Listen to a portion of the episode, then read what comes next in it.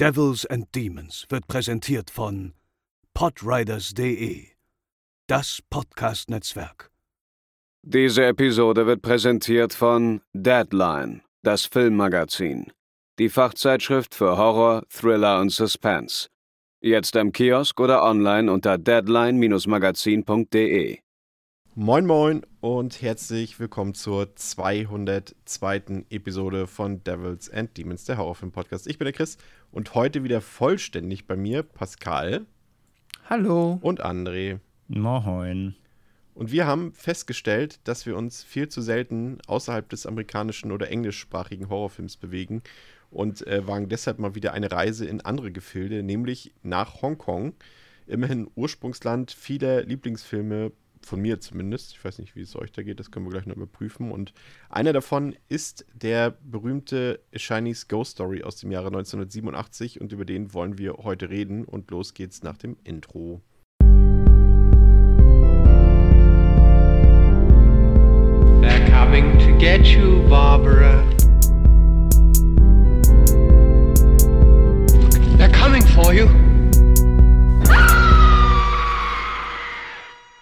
Aber bevor wir richtig loslegen, Pascal, auch nochmal offiziell im Namen deines Arbeitgebers Devils and Demons herzlichen Glückwunsch und alles Gute zum Geburtstag.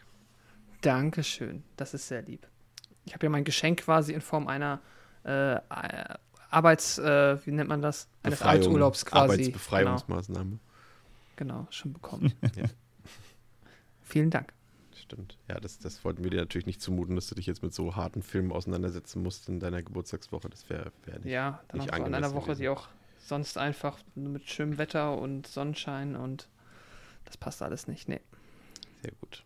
Ja, ähm, André, wir haben, äh, das können wir vielleicht hier gleich zu Beginn ähm, erwähnen, da vielleicht oder mit Sicherheit einige von uns äh, was zum neuen Resident Evil Film Welcome to Raccoon City erwartet haben.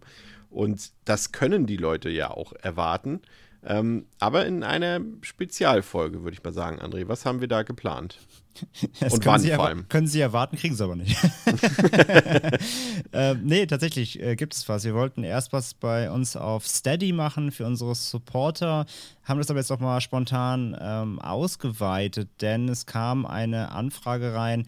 Ähm, unsere lieben Kollegen vom Podcast Insert Moin, ein äh, bekannter deutscher Gaming-Podcast, äh, hat gefragt, ob ich nicht bei Ihnen über den neuen Resident Evil-Film reden möchte, natürlich mit Einklinker auf die Games dann auch. Ähm, und da habe ich dann äh, zugesagt ähm, und mache das auch gern und spreche dann dort mit dem lieben Micha, ein äh, großer Horror-Fan und auch eben Horror-Gaming-Experte vor allem, ähm, zusammen über den ähm, Film. Und das Ganze wird es dann Anfang kommender Woche, irgendwie, sie meinten so Dienstag wahrscheinlich, äh, wird es das geben. Und zwar einmal bei uns auf dem Feed ähm, als Bonus-Episode quasi unnummeriert außerhalb der Reihe. Ähm, und bei Ihnen halt auch. Also wir machen das quasi so als Koop-Folge. Das heißt, ihr könnt dann Anfang kommender Woche bei uns ganz normal, ähm, bekommt ihr eine Folge eben in ja, ungewohnter Besetzung, aber eben über den neuen Resident Evil-Film in aller Gänze und eben auch mit vielen, vielen Facts dann eben auch zum Spiel, beziehungsweise wo sie Spiel und Film eben äh, kreuzen. Ja, das ist doch fantastisch. Äh, Von mir gibt es übrigens, äh, das kann ich an dieser Stelle schon mal sagen, weil ich nächste Woche nicht dabei bin, einen äh, äh, angeschrägten Daumen nach oben für den Film. Das äh, will ich an dieser Stelle schon mal verraten. Also ich bin doch relativ angetan. Äh, ich, ja, okay, ich, ich kann es verraten, du warst es ja auch. Wir sind ja da, äh, ich will nicht sagen Ja, das kann, ausnahmsweise. kann man euch schon sagen. aber, ja, ja, aber also, selten so identisch mit unserer Meinung äh, wie bei diesem Film. Also äh, wer die Spiele liebt, wird den Film mögen. Ähm, wer die alten Filme hasst, wird den neuen auch mögen. Ähm, also geht da rein. Ähm, der ist tatsächlich wirklich ganz gut. Und passend dazu haben wir nämlich auch noch ein ähm, Gewinnspiel. Nämlich zu Resident Evil Welcome to Raccoon City. Was für ein Zufall. Ähm, und ihr könnt bei uns zwei Freikarten fürs Kino gewinnen. Äh, da gleich der Hinweis, äh, bitte, äh, wenn ihr die Kinotickets gewinnen wollt, macht da bitte nur mit, wenn ihr die auch einlösen wollt, weil natürlich haben wir gerade auch diese Corona-Situation draußen und da haben, glaube ich, jetzt nicht, haben jetzt täglich weniger Leute Lust auf Kino. Also bitte macht da nur mit, wenn ihr die auch wirklich einlösen wollt. Ähm, die gibt es zum einen zu gewinnen und zum anderen gibt es noch zwei Hoodies, die uns gesponsert wurden. Den gibt es einmal in Größe L und einmal in XL. Und was ihr dafür tun müsst, ist relativ simpel, denn zeitnah zum Release dieser Episode wird es einen Instagram-Post geben ähm, zu Resident Evil Welcome to Raccoon City.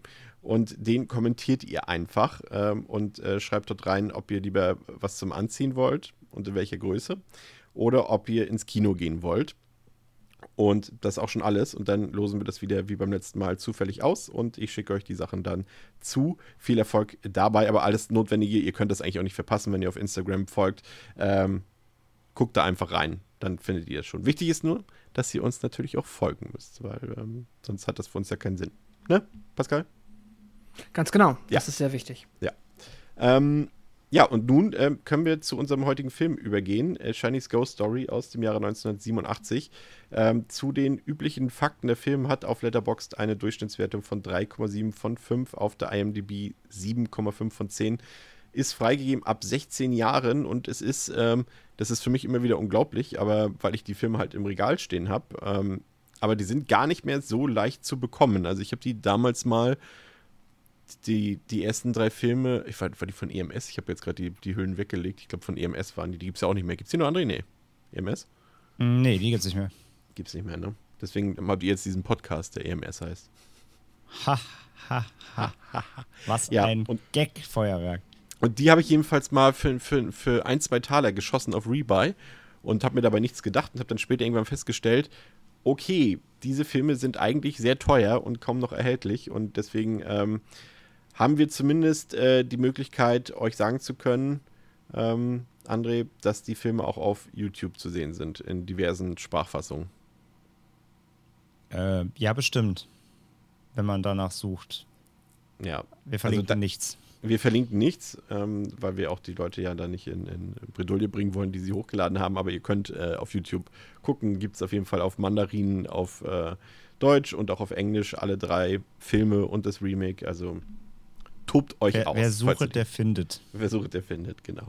Ähm, und ihr erkennt das daran, dass es die richtige Schnittfassung ist, wenn der Film 98 Minuten läuft, denn so lange geht der nämlich. Und ähm, der Film war ähm, ja doch ein ziemlicher finanzieller Erfolg, auch damals in Hongkong. Der hat äh, zwei, das klingt jetzt wenig, aber es ist halt wie gesagt in Hongkong gewesen. Hongkong ja jetzt äh, von der Fläche her äh, jetzt auch nicht das größte Land der Welt damals gewesen und hat dort 2,4 Millionen US-Dollar eingespielt und war damit der 15. erfolgreichste Film 1987 in Hongkong.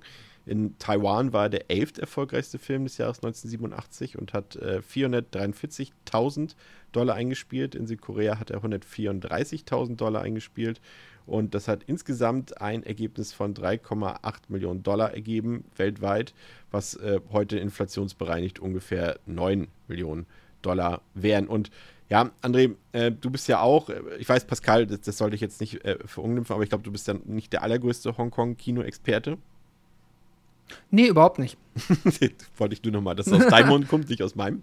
Ähm, aber André, äh, du bist ja auch großer Liebhaber des Hongkong-Kinos und wir haben ja wirklich einige Leute bei, ähm, ja, eigentlich quasi ein, ein Auflauf der Superstars des Hongkong-Kinos. Ne? Wir haben ja allein schon den äh, Produzenten hier, Choi Hawk, ähm, der ja zum einen natürlich ein sehr erfolgreicher und bekannter Produzent war, aber natürlich auch ein sehr erfolgreicher Regisseur war für das Hongkong-Kino. Ne? Und der hat ja natürlich Absolut. einige, einige äh, große Klassiker dort inszeniert.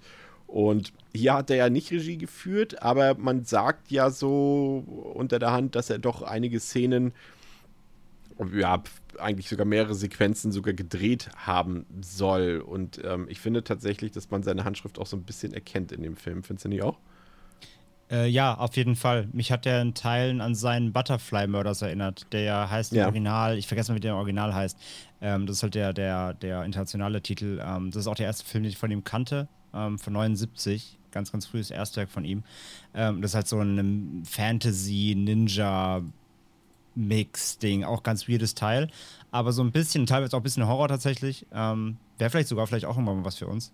Ähm, und das äh, ist zwar auch sehr roh, aber gerade was so ein bisschen das, so diese, diese sehr Fantasy angereicherte Martial Arts angeht und so, das hatte schon und vor allem auch das Environment, also dieses Nebulöse teilweise und das, das, das, das Set-Design, das sah schon sehr ähnlich teilweise aus. Also zumindest so vom Stil her sehr, sehr vertraut. Ähm, also, dass er da so ein bisschen mit dirigiert hat, auch als Produzent, kann ich mir gut vorstellen, ja. Hatte zumindest die Idee für den Film. Ähm, die hat er sich entnommen von dem 1960er-Film The Enchanting Shadow den er in seiner Kindheit wohl mal gesehen hat und der ihn sehr gegruselt hat. Und das ist letztendlich, also das basiert ähm, auf einer Geschichte von Pu Song Ling, auf die wir nachher nochmal zu sprechen kommen. Ähm, und Chinese Ghost Story ist so eine Art Remake davon. Jetzt nicht so ein richtiges Remake, aber es ist halt basiert halt auf derselben ähm, äh, Geschichtenvorlage sozusagen. Und es ist tatsächlich so, dass es äh, Gerüchte gibt. Also man hat, es gibt ja diese eine berühmte Geschichte von, von Choi Hawk, dass er mal eine Filmcrew für drei Tage und Nächte ununterbrochen in einem Studio eingeschlossen hat, um eine bestimmte Sequenz so zu drehen, wie er sie unbedingt haben wollte. Und gerüchteweise handelt es sich dabei um Shiny's Ghost Story. Dass er das. Okay da gemacht hat. Ähm, also auch einer, der natürlich äh, viel auf Perfektion Wert gelegt hat. Hat mhm. aber hier zumindest offiziell die Regiehände oder den Regiestuhl in die Hände äh, von ähm, Tony Xing Situng äh, gegeben. Und der ist ja auch ein ziemlich äh, berühmter äh, und erfolgreicher Regisseur gewesen. Duel to the Death hat er zum Beispiel ähm, gedreht. Hat natürlich auch hierzu die Sequels gedreht zu Chinese Ghost Story. Aber auch Legend of the Swordman mit Jet Li hat er gemacht. Naked Weapon und das Sequel zu Heroic Trio äh, Executionist. Äh, und er hat sogar einen Film mit Steven Seagal gedreht, Belly of the Beast, aber der ist nicht so gut. Und er ist ja auch, auch noch bis zum heutigen Tage aktiv und hat auch später ganz viele Kampfchoreografien äh, ja, äh, produziert oder inszeniert sozusagen zu Hero oder House of the Flying Daggers und Curse of the Golden Flower. Also auch ein sehr, sehr erfahrener Mann, der ja auch ähm, seine Roots so ein bisschen aus, dem, aus der Peking-Oper äh, schon als Kind bekommen hat. Und alles sehr erfahrene Leute, aber ich glaube trotzdem zum, zum, ja, ich würde sagen, fast sagen, zum Gelingen des Films tragen vor allem die SchauspielerInnen bei. Und da haben wir ja wirklich äh, mit des Who is Who des Hongkong-Kinos. Wir haben Leslie Chang dabei, ähm, einer der Haus- und Hofdarsteller von, von Wong Kar Wai ähm, in Happy Together zum Beispiel oder Days of Being Wild. Äh, die John Woo-Jünger kennen ihn aus A Better Tomorrow, André. Ne? Brauchen wir auch eigentlich, den müssen wir, ich weiß, das ist kein Horrorfilm, aber irgendwann müssen wir leider John Woo hier noch irgendwie reinquetschen. Ich finde schon irgendeine Grundlage dafür. Da, da, da, musst du halt mal kreativ werden irgendwie. Ja, ja, klar. Also ich meine, der, der, hat ja alles, ne? The Killer, Better Tomorrow, ähm, äh, ich glaube, den, den alle drei, ne, hat er noch gemacht ne? später. Ja, genau, stimmt. Also der hat ja auch so viel für ihn gemacht, auch gerade was das Heroic Bloodshed Kino angeht. Produziert ja. Time and Tide hat er produziert. Ähm, also da hat er sich auch völlig ausgetobt, ja. Ja, aber wir sind bei Leslie Chung, André. Aber ist nicht so schlimm. Wir sind schon bei Joy Hawk, haben wir schon erledigt. Oh. Der hat sich so, ausgetobt. Das war, ja, wollte ich gerade sagen, ist halb so wild. Aber ja, ich weiß, bei Better. Better Tomorrow, da, da äh, drehen bei dir alle Sicherungen durch. Also. Ja, so da, da, da, bin ich sofort verliebt. Aber das, das, passt schon mal ganz gut, denn das wird sich in diesem Podcast heute durchziehen. Ja. Ähm, äh, mit, mit vielen asiatischen Namen, äh, in, in, auch dann im Film. Das wird noch super das, das wird auf jeden Fall super. Jedenfalls, äh, Leslie Chang, um nochmal einmal kurz zum Ernst zurückzukommen, ist eben einer der, äh, ja, ich würde mal sagen, besten Schauspieler, die auf unserem Planeten waren. Und er war auch noch ein sehr erfolgreicher, sehr, sehr erfolgreicher Kantopop-Sänger noch. Und ähm, ist, bei ihm ist ja auch so ein bisschen eben eine tragische Persönlichkeit. Zum einen war er ja auch sehr wegweisend, auch gerade eben für das asiatische Kino, weil er eben sich auch als bisexuell outete und eben auch die sechs Jahre bis vor seinem Tod dann auch mit einem Mann zusammengelebt hat. Und dann hat er ja am 1. April 2003 Selbstmord äh, begangen und ist äh, vom Mandarin Oriental Hotel in Hongkong äh, gesprungen aus dem 24. Stock mhm. und ähm, hat ja auch dann eine äh, Notiz hinterlassen, in der er gesagt hat, dass er eben schon seit vielen, vielen Jahren an Depressionen gelitten hat. Und so ist er halt eben schon mit 46 Jahren leider von uns gegangen. Und das war damals auch wirklich ähm, ja, ein riesengroßer Trauerfall in Hongkong. Ne? Also der hatte, Leslie Chang war vielleicht mit, sag ich mal, das ist jetzt so die Kragenweite, auch wenn man sich das vielleicht jetzt als, als westlicher äh, Dude oder als Europäer nicht so ganz vorstellen kann, aber der hat halt die, die Größe dort wie ein Jackie Chan ne, gehabt. Und ähm, da waren Millionen von Leuten, die um ihn getrauert haben. Und da gab es ja auch, bis heute gibt es ja immer noch Benefizveranstaltungen über ihn, wenn dann immer die ganzen Leute, die da mit ihm zusammengearbeitet haben, irgendwie auf der Bühne stehen und singen und so weiter. Wie gesagt, er war halt auch mindestens so erfolgreich wie als Schauspieler, aber war halt auch als Sänger. Ich glaube sogar noch erfolgreicher. Und äh, der hat seine Fußspuren im Hongkong-Kino definitiv hinterlassen. Und äh, so ist es ja auch bei Joey Wong und ähm, bei der drehen bei mir immer alle Sicherungen durch, weil es meine meiner Lieblingsschauspielerin ist. Und äh, auch eine der Topstars aus Hongkong ist ja ursprünglich eine Taiwanesin gewesen und hat auch in so vielen, wo ich eben gerade Jackie Chan erwähnt habe, hat zum Beispiel City Hunter mit ihm ja gespielt. Äh, Green Snake ist auch ein sehr, sehr guter Film mit ihr, God of Gamblers und äh, natürlich äh, liebe Grüße an Max, äh, der das jetzt äh, bestimmt hört, unser Hongkong-Experte. My Heart is That Eternal Rose, auch ein sehr, sehr guter Film und ähm, sie hat ja dann auch leider viel zu früh ihre Karriere beendet, 1993 schon, weil sie nicht mehr so wirklich im Rampenlicht stehen wollte. Und danach war sie dann, glaube ich, nur noch zwei, drei Mal so richtig vor der Kamera zu sehen. Und dann haben wir auch noch Buma, sicherlich der Sympathieträger des Films, auch einer der, glaube ich, bekanntesten und vor allem viel beschäftigsten Schauspieler des Hongkong-Kinos. Also ich glaube, der hat in über 100 80 Filmen mitgespielt, ist äh, ja auch schon seit 2003, glaube ich, verstorben, hat vor allem eben auch in vielen Sammo Hung und äh, Jackie Chan-Filmen auch mitgespielt. Aber zu den Leuten kommen wir später nochmal, so viel erstmal vorweg. Pascal, ähm, du hast äh, die, die wundervolle Aufgabe, mal vorzutragen, was uns denn äh, die Blu-ray vom EMS-Verleih äh, zur Inhaltsangabe verrät, die wahrscheinlich allein schon uns ein bisschen mit den Namen durcheinander bringen wird, aber du kannst es ja mal versuchen. Sehr gerne. Vor vielen, vielen Jahren im alten China. Ein junger, naiver Schuldeneintreiber übernachtet in einem zerfallenen Kloster und trifft dort auf eine geheimnisvolle, schöne Frau, in die er sich sofort verliebt. Doch leider gehört sie zu den Geistern des Waldes und ist dem Fürsten der Finsternis versprochen. Gemeinsam mit einem kampferprobten Mönch steigt er hinab in das Reich der Toten, um seine Geliebte zu befreien. Das war jetzt unerwartet passend und sie haben, sind ja. sogar nicht mal ins Fettnäpfchen getreten und haben irgendwelche Namen benutzt. nee, ich habe jetzt also die, die Schauspieler wären halt jetzt in den Klammern ah, okay. dabei gewesen, aber die hast du ja eben schon vorgetragen, ja. deswegen. Aber keine Figuren haben. Das ist ja erstaunlich unpeinlich jetzt gewesen, so im Vergleich zu den letzten Wochen, die wir hatten. Enttäuschend. Zu, zu, zu normal für einen Klappentext. Ja. Ja, ich hatte es eben schon erwähnt, also Grundlage, äh, wie für viele andere Filme eben auch aus dieser Zeit, ist eben die chinesische Folklore und ich hatte ihn vorhin erwähnt, äh, Pu Song Ling, der hat Ende des 17. Jahrhunderts äh, zur Zeit oder in der frühen äh, Qing-Dynastie äh, eine Geschichtensammlung ähm, namens Liao Shai Zi oder Zi, da, also das sei an dieser Stelle verziehen, wenn wir irgendwas falsch aussprechen, ist es definitiv nicht mit Absicht. Und ähm, das ist so eine Geschichtensammlung von über 500 übernatürlichen äh, Märchengeschichten, sowas in dieser Art. Äh, das heißt übersetzt Strange Stories from a Chinese Studio.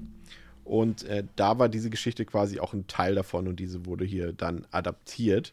Und ja, herausgekommen ist einer der bekanntesten und wichtigsten Vertreter des äh, Fantasy-Kinos aus Hongkong, hat zahlreiche Nachahmer mit sich gezogen, ist quasi eine Blaupause. Aber was äh, das so besonders macht, und das betrifft ja, André, das Hongkong-Kino ja generell, ist einfach die Tatsache, dass sie es einfach schaffen, auf so eine natürliche Art und Weise so ja hier auch in diesem Film, diese Genre zu vermixen. Also wir haben es ja hier mit, mit, sag ich mal, Martial Arts zu tun, gemixt mit Comedy, gemixt mit Grusel, Schrägstich, Horror. Ähm, ich sag mal und so. Ein bisschen Musical. Und ein bisschen Musical. Ich sag mal, Hollywood ist, ist sehr oft an solchen Versuchen gescheitert. Aber hier wirkt es alles nach wie vor so, vor allem es ist jetzt blöd, wenn wir mit diesem Begriff anfangen, aber so unpeinlich, ne? Also diese Mixtur, das kann natürlich so in völlig falsche Richtung gehen, aber das ist im Hongkong-Kino ja eher selten der Fall gewesen, zumindest sag ich mal bei den großen bekannten Filmen. Ja, das Ding ist halt, es wirkt halt bei Filmen wie diesem hier so ungezwungen. Also diese Vermischung, ja. wenn ihr wisst, wie ich das meine. Also wenn, wenn Hollywood immer solche Genre-Mashups versucht, dann sind die so gezwungen, dann sind die so on the nose. Dann steht im Drehbuch genau, jetzt an diesem Punkt muss jetzt Comedy kommen. Dann machen wir ein bisschen Horror. Aber damit es nicht zu viel Horror wird, machen wir jetzt noch kurz ein bisschen Comedy wieder. Also es wirkt so abgesteckt.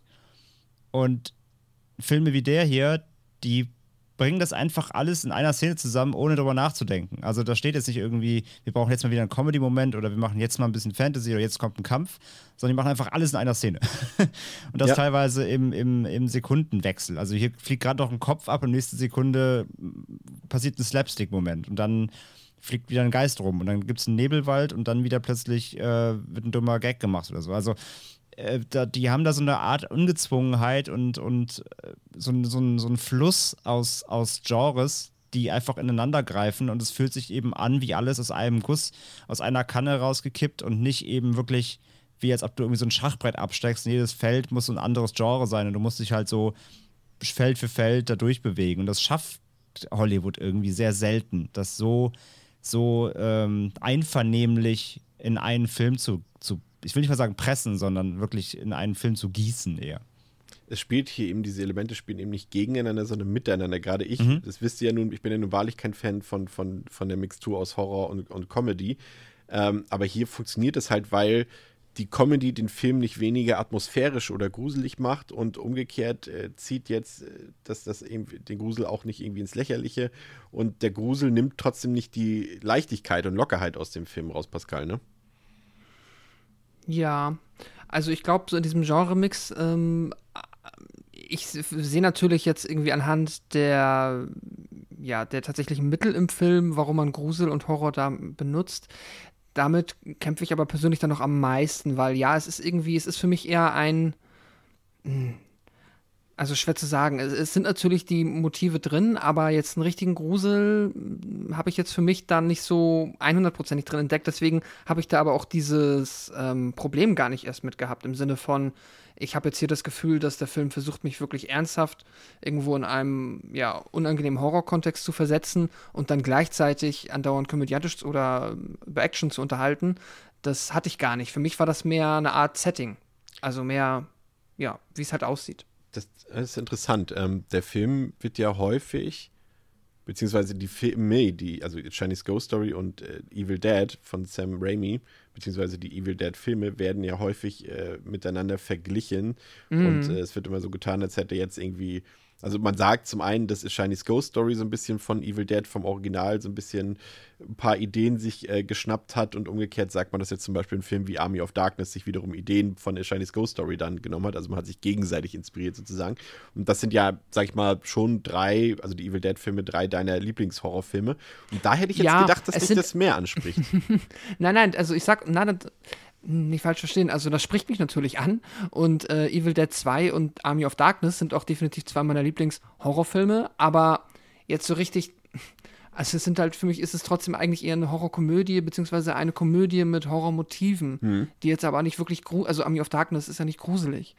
Äh, deswegen, ich weiß nicht, also äh, es geht mir jetzt halt, ich habe diese, Diskre also dieses, dieser Genre-Mix funktioniert für mich, glaube ich, tatsächlich sogar besser, weil es zu keinem Zeitpunkt, finde ich, eine wirklich ernsthafte Horrorumsetzung sein soll. Mit ernsthaft meine ich jetzt eine wirklich, die mich halt irgendwie erwischen soll auf Ja. einer äh, Horrorebene, die irgendwie Reibung erzeugt. Aber natürlich ist es irgendwie klar so. Ich weiß, es sind Geister, es sind Zombies, wir haben hier alles drin. Und ich habe auch, ich habe den Film zum ersten Mal gesehen und wusste vorher auch nicht da von diesen, ähm, von etwaigen Evil Dead vergleichen, musste aber auch direkt bei hier in der Kamerafahrt und hier Stop-Motion-Skeletten beziehungsweise Zombies auch an ähm, Evil Dead denken. Deswegen, das äh, kann ich absolut nachvollziehen, dass man das vergleicht. Aber halt so, äh, ich habe wie halt bei den zweiten, äh, beim, ja, wie halt bei Evil Dead 2 und bei Army of Darkness, habe ich nicht dieses Gefühl, dass ich irgendwie ernsthaften Horror erleben soll. Und deswegen funktioniert das besser.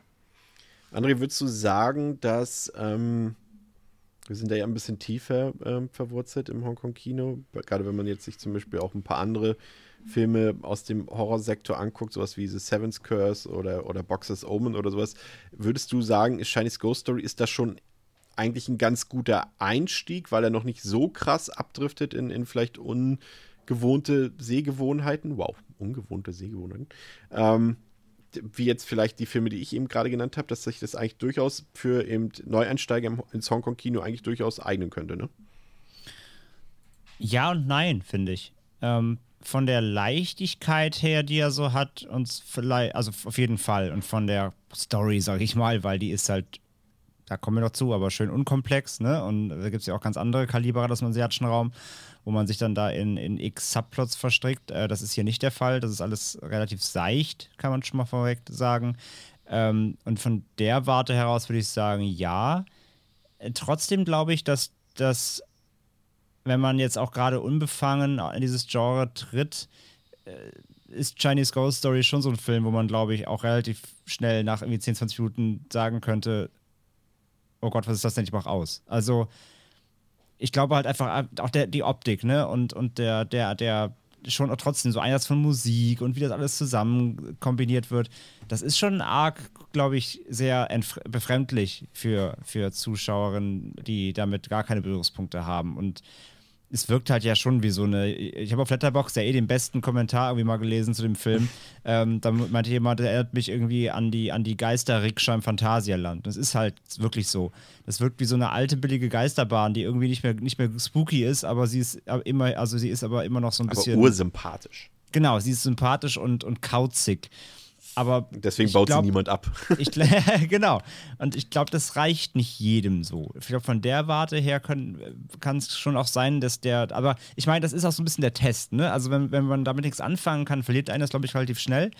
Aber so rein von der Zugänglichkeit her zu dem, diesem, so einem Genre-Mash-up, ähm, würde ich schon sagen, dass das ein guter Einsteigerfilm ist. Ja, weil er halt, wie gesagt, sehr, sehr simpel ist also der, der, Horroranteil ist auch schon, also das ist, um, um dir nochmal recht zu gehen, Pascal, natürlich äh, komplett richtig. Deswegen habe ich es vorhin schon mal so ein bisschen gegen Grusel eintauschen wollen und auch das bezieht sich ja mhm. mehr auf die vielleicht Atmosphäre des Films, mhm. die zumindest als Setting dafür dienen könnte. Aber im Grunde ist hier natürlich auch, wenn wir ehrlich sind, mehr Fantasy im Vordergrund als, als Horror. Ne? Ganz klar, das werden wir jetzt auch, wenn wir inhaltlich ähm, in den Film einsteigen, auch feststellen.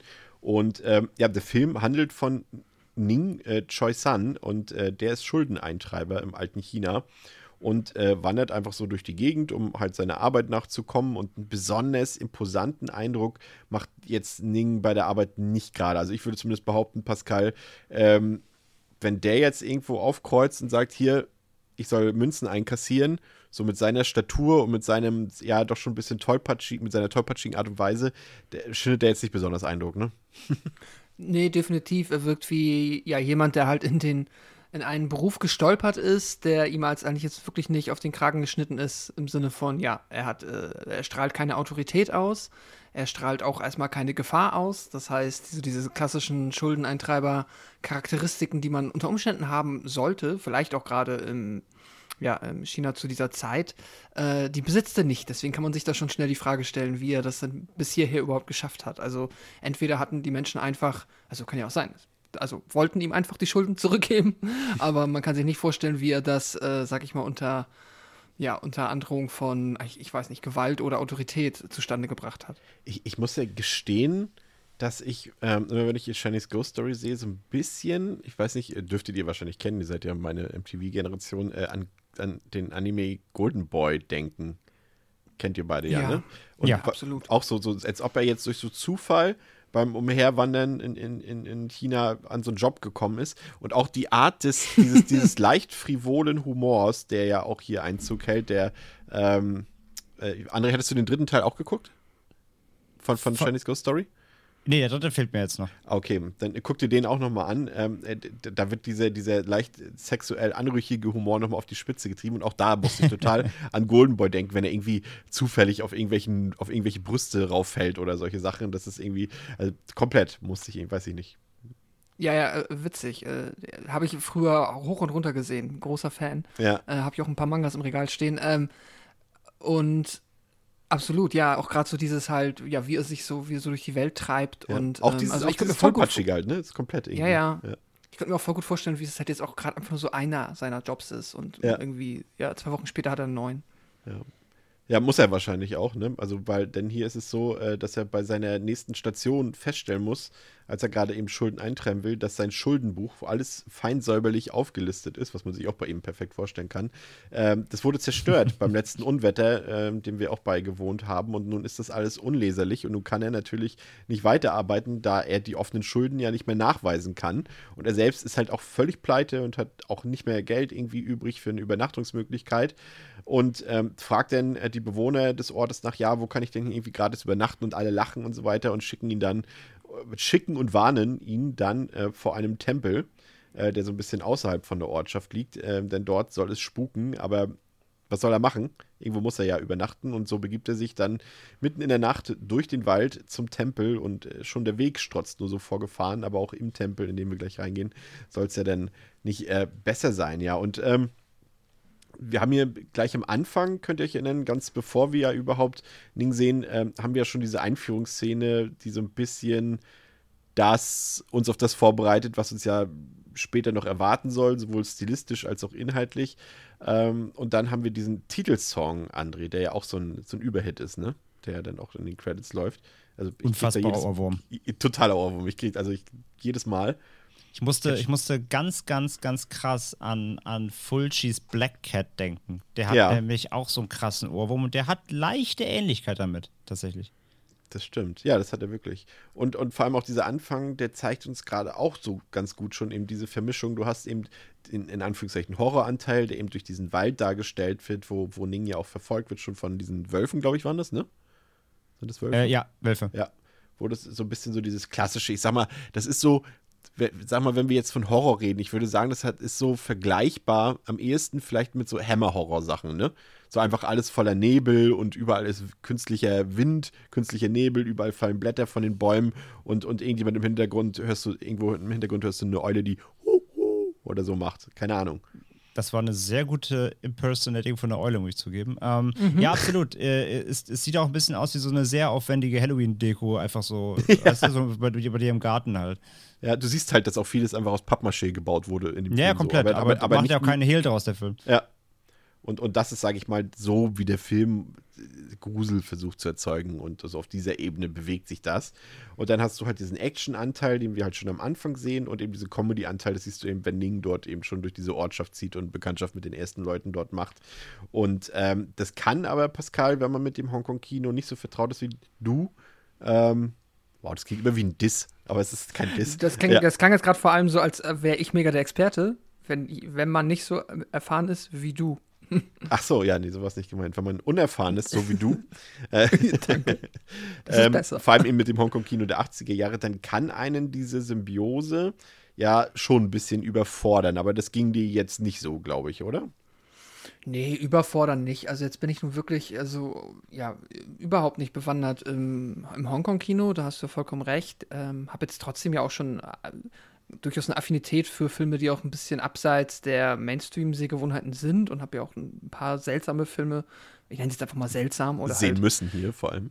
Ja, sehen müssen, aber auch sonst gerne geguckt. Also da bin ich eh für alles zu haben, deswegen ähm, überfordert mich das an der Stelle nicht, aber sehen tue ich das natürlich auch und äh, ja, würde ich dir auch recht geben, das ist natürlich erstmal ein bisschen etwas anderes. Ich fand es aber auch gerade in dieser, mit diesem ganzen Nebel, ich habe relativ früh diesen Vergleich zu Evil Dead gezogen. Ich glaube auch so die erste Kamerafahrt, die mich dann nochmal daran erinnert hat, kam auch relativ früh ja. im Tempel, ähm, die dann doch sehr an Raimi erinnert hat. Das fand ich auch ganz spannend.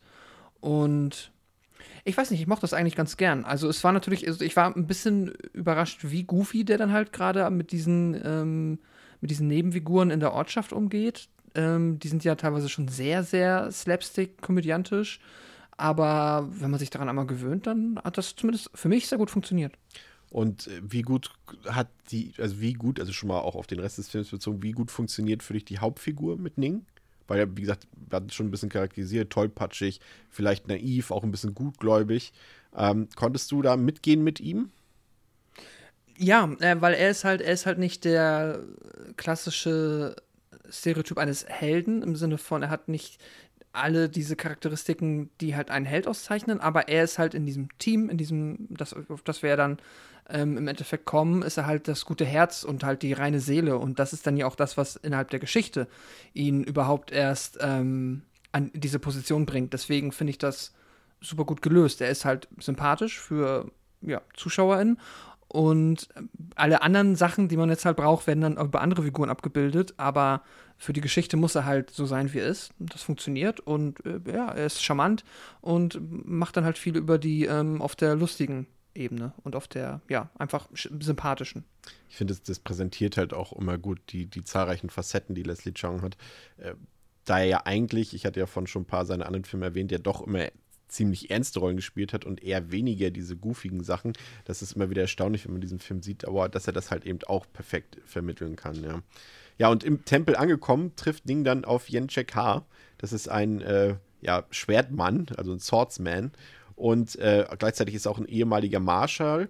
Und ähm, er trifft dort auf ihn und auf dessen Kontrahenten, denn die beiden kämpfen dort gerade um den Titel des besten Schwertkämpfers weit und breit dort im Land. Und äh, Ning gerät quasi zwischen die Fronten, schafft es jedoch, die beiden Gemüter so ein bisschen zu beruhigen und zu trennen und äh, ihnen zu vermitteln, ja, es gibt doch gar keinen Grund, dass ihr euch jetzt hier äh, bekämpfen müsst und äh, das gelingt ihm dann auch. Und Ning sucht sich dann, auch nicht ganz uneigennützig, ähm, sucht sich dann einen Schlafplatz dort in diesem Orchideentempel und wird dabei von einer mysteriösen, wunderschönen Frau beobachtet. Aber erstmal zunächst nur beobachtet.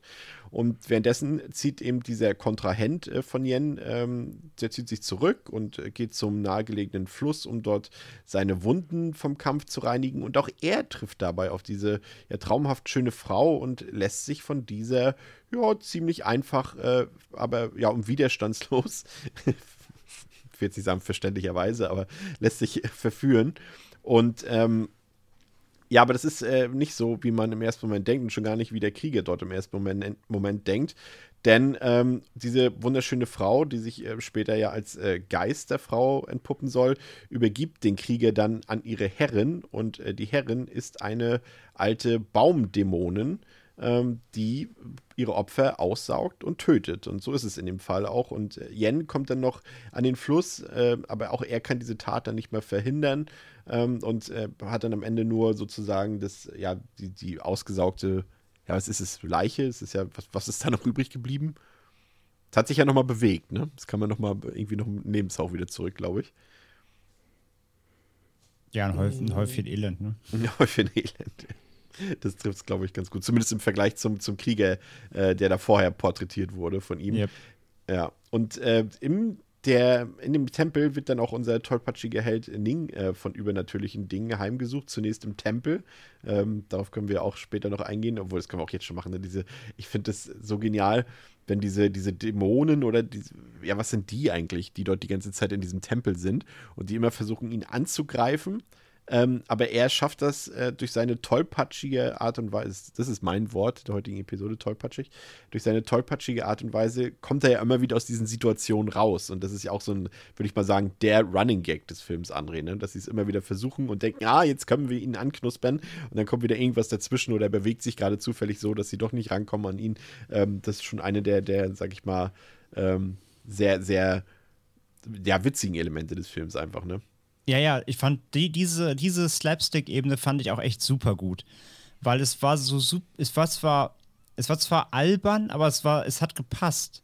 Also, das ist, es ist so der, ah, das ist auch so, auch so als Beispiel. Stell dir den Humor jetzt einfach mal in einem Hollywood-Film vor. Ich würde ja. das so abstrafen.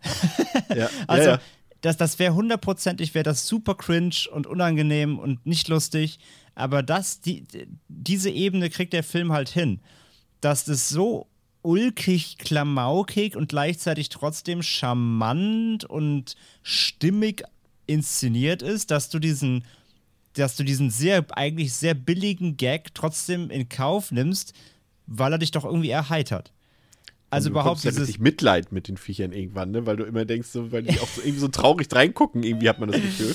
Total. Also eh die ganze, die, also die, die, die, die Technik dahinter ist super, wie die aussehen, wie die gemacht sind, aber dann eben auch, wenn sie ihn dann versuchen, eben immer ähm, zu greifen und dann eben wirklich auch diese fast schon montageartige Szene, wo er eben da, ähm, ihm fällt ja was runter, dann sucht er das, dann, dann beugt er sich gerade zufällig, dann fällt irgendwie der Spiegel hoch, knallt ihm einen vor den Kopf. Also es ist auch so fast schon so, so ein Jackie Chan-Humor, ja. aber runtergebrochen auf eigentlich eine sehr, äh, natürlich eine sehr simple Art. Also da passiert auch gar kein, gar kein Martial Arts. Es sind einfach nur Bewegungsabläufe, die er halt macht, ja. Also er rafft halt einfach komplett nicht, dass da ständig Böses um ihn rum ist und dass gleichzeitig auch ja seine Figur als dieser Naivling ähm, immer weiter fest, festigt, ja, also der auch wirklich nichts Böses ahnt, obwohl es ihm quasi wortwörtlich fast in den Arsch beißt.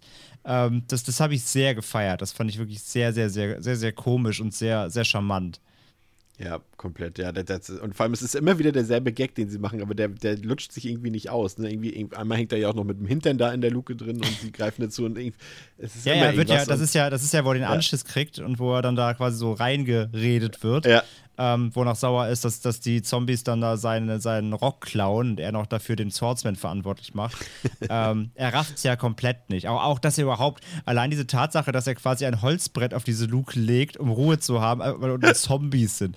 Das ist, das, ist so, das ist so dumm, aber gleichzeitig so charmant lustig. Ich konnte es ihm halt, also der Film hat halt eh so ganz viele Szenen, die du ihm eigentlich krumm nehmen müsstest, aber es geht nicht. Weil es trotzdem so, so charmant ist. Und das ist auch halt eine Leistung, sag ich mal. Die musst du auch erstmal hinkriegen. Deinen Film so rundum ähm, einfach ansprechend und, und einlullend zu inszenieren, dass du selbst so einen Quatsch ähm, einfach billigend akzeptierst und sogar noch gut findest. Wel welche Gefühle hegst du für die Untoten, Pascal?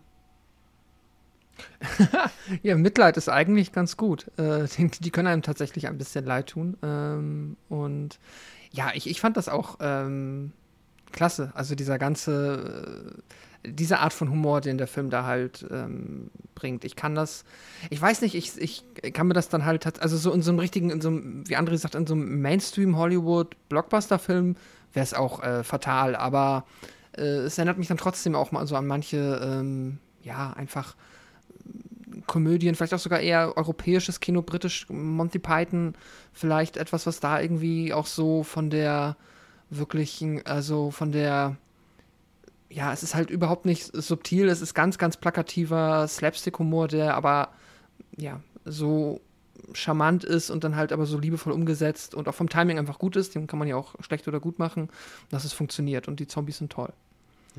Aber dabei soll es nicht bleiben. Es kommt eine, in Anführungszeichen, weitere übernatürliche Bedrohung ähm, auf Ning zu, von der er aber noch nicht genau weiß, äh, wie er sie einschätzen soll. Und äh, André, du hast ja schon gesagt, eben ähm, in seiner naiven Art und Weise sieht er halt äh, den Wald vor lauter Bäumen nicht. Also er sieht einfach gar nicht, dass lauter unnatürliche, übernatürliche Sachen um ihn herum geschehen. Und so ist es auch in diesem Fall.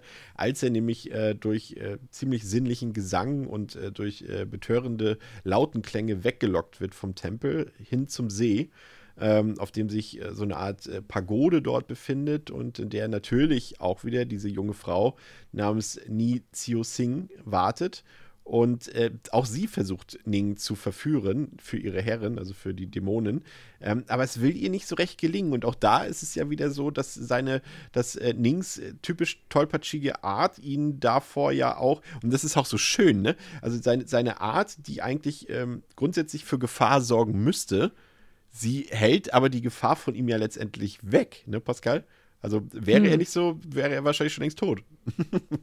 Ja, ja, klar. Ich meine, das macht sich, das dreht sich der Film natürlich so hin, aber es ist, äh, es passt so ein bisschen auf diesen, auf dieses Naive, das dann einfach, also man könnte das Gefühl haben, er hat dadurch, dass er so eine reine Seele hat und zwar jetzt nicht irgendwie mit coolen Fähigkeiten ausgestattet ist und irgendwie weder reich ist, noch wahrscheinlich die allerhellste Birne äh, oder Kerze auf dem Kuchen, aber dafür ist er halt so rein, dass er wahrscheinlich einfach eine besondere Art von Schutzengel bekommen hat und den gönnt man ihm dann auch und das ist dann auch irgendwie das macht es dann auch leicht, weil man halt zumindest nicht das Gefühl hat, dass er dann auch noch quasi permanent, äh, ja, darunter zu leiden hat. Er hat dann zumindest ein gewisses ähm, Narrenglück, das ihn da um, umgibt. Ja, Sio Singh gibt wirklich alles, aber ihre besten äh, Verführungskünste helfen einfach nicht äh, weiter, äh, weil äh, Ning es einfach gar nicht rafft, was sie von ihm will und jeglicher Versuch irgendwie auf Körperkontakt zu kommen, der scheitert gnadenlos. Und ähm, so lässt, äh, bringt Sio Singh es auch nicht übers Herz, ihn irgendwie dort äh, noch weiter in Gefahr zu bringen und lässt unseren Naivling und Helden dann in die Nacht entfliehen. Und äh, diese hofft dann, ähm, die junge Frau in der folgenden Nacht wiedersehen zu können. Und dann sehen wir noch einen Konflikt zwischen Yen, ähm, also dem Marshall, und Sio Singh, wie die beiden so ein bisschen im Wald gegeneinander kämpfen. Und ähm, sie hinterlässt dann noch eine Nachricht an Ning, die besagt, dass er bitte nicht mehr zu ihr zu wiederkehren soll oder zurückkehren soll. Ja, und hier in diesem ganzen Abschnitt, da haben wir ja auch viele Sachen, die wir eben schon angesprochen haben, Pascal. Das ist natürlich der Vergleich mit Evil Dead, der kommt halt auf. Ne? Wir haben zum einen diese Kamerafahrten, auch diese Dutch Angles und diese ganzen, diese ganzen Stilistiken, die wir eben schon von Sam Raimi kennen, die findet man hier wieder. Und gleichzeitig findet man, und das ist jetzt wahrscheinlich eher dann Zufall, aber auch so Spezialeffekte, handgemachte, die aber auch sich sehr an Evil Dead orientieren. Das wahrscheinlich, wie gesagt, eher zufällig. Aber die haben diesen selben Charme, dass du halt, sie sind handgemacht, also definitiv schon mal lobenswert, aber du siehst halt auch, dass sie handgemacht sind und mm. sind mhm. jetzt auch nicht besonders krass hochwertig gemacht. Und das ist auch, wie gesagt, das hat André vorhin ja auch schon ganz gut gesagt, das ist jetzt auch nichts, was der Film irgendwie versucht zu verbergen. Der kennt seinen B-Movie-Charme, definitiv. Aber das ist halt auch eine Stärke des Films. Ne? Das ist einfach auch wieder so, so eine Sache, die liebevoll umgesetzt ist.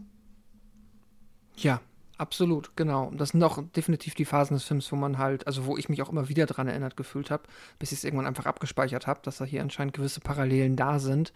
Auch alleine, ja, ich meine, es ist natürlich, der Wald ist irgendwie halt um, offensichtlich.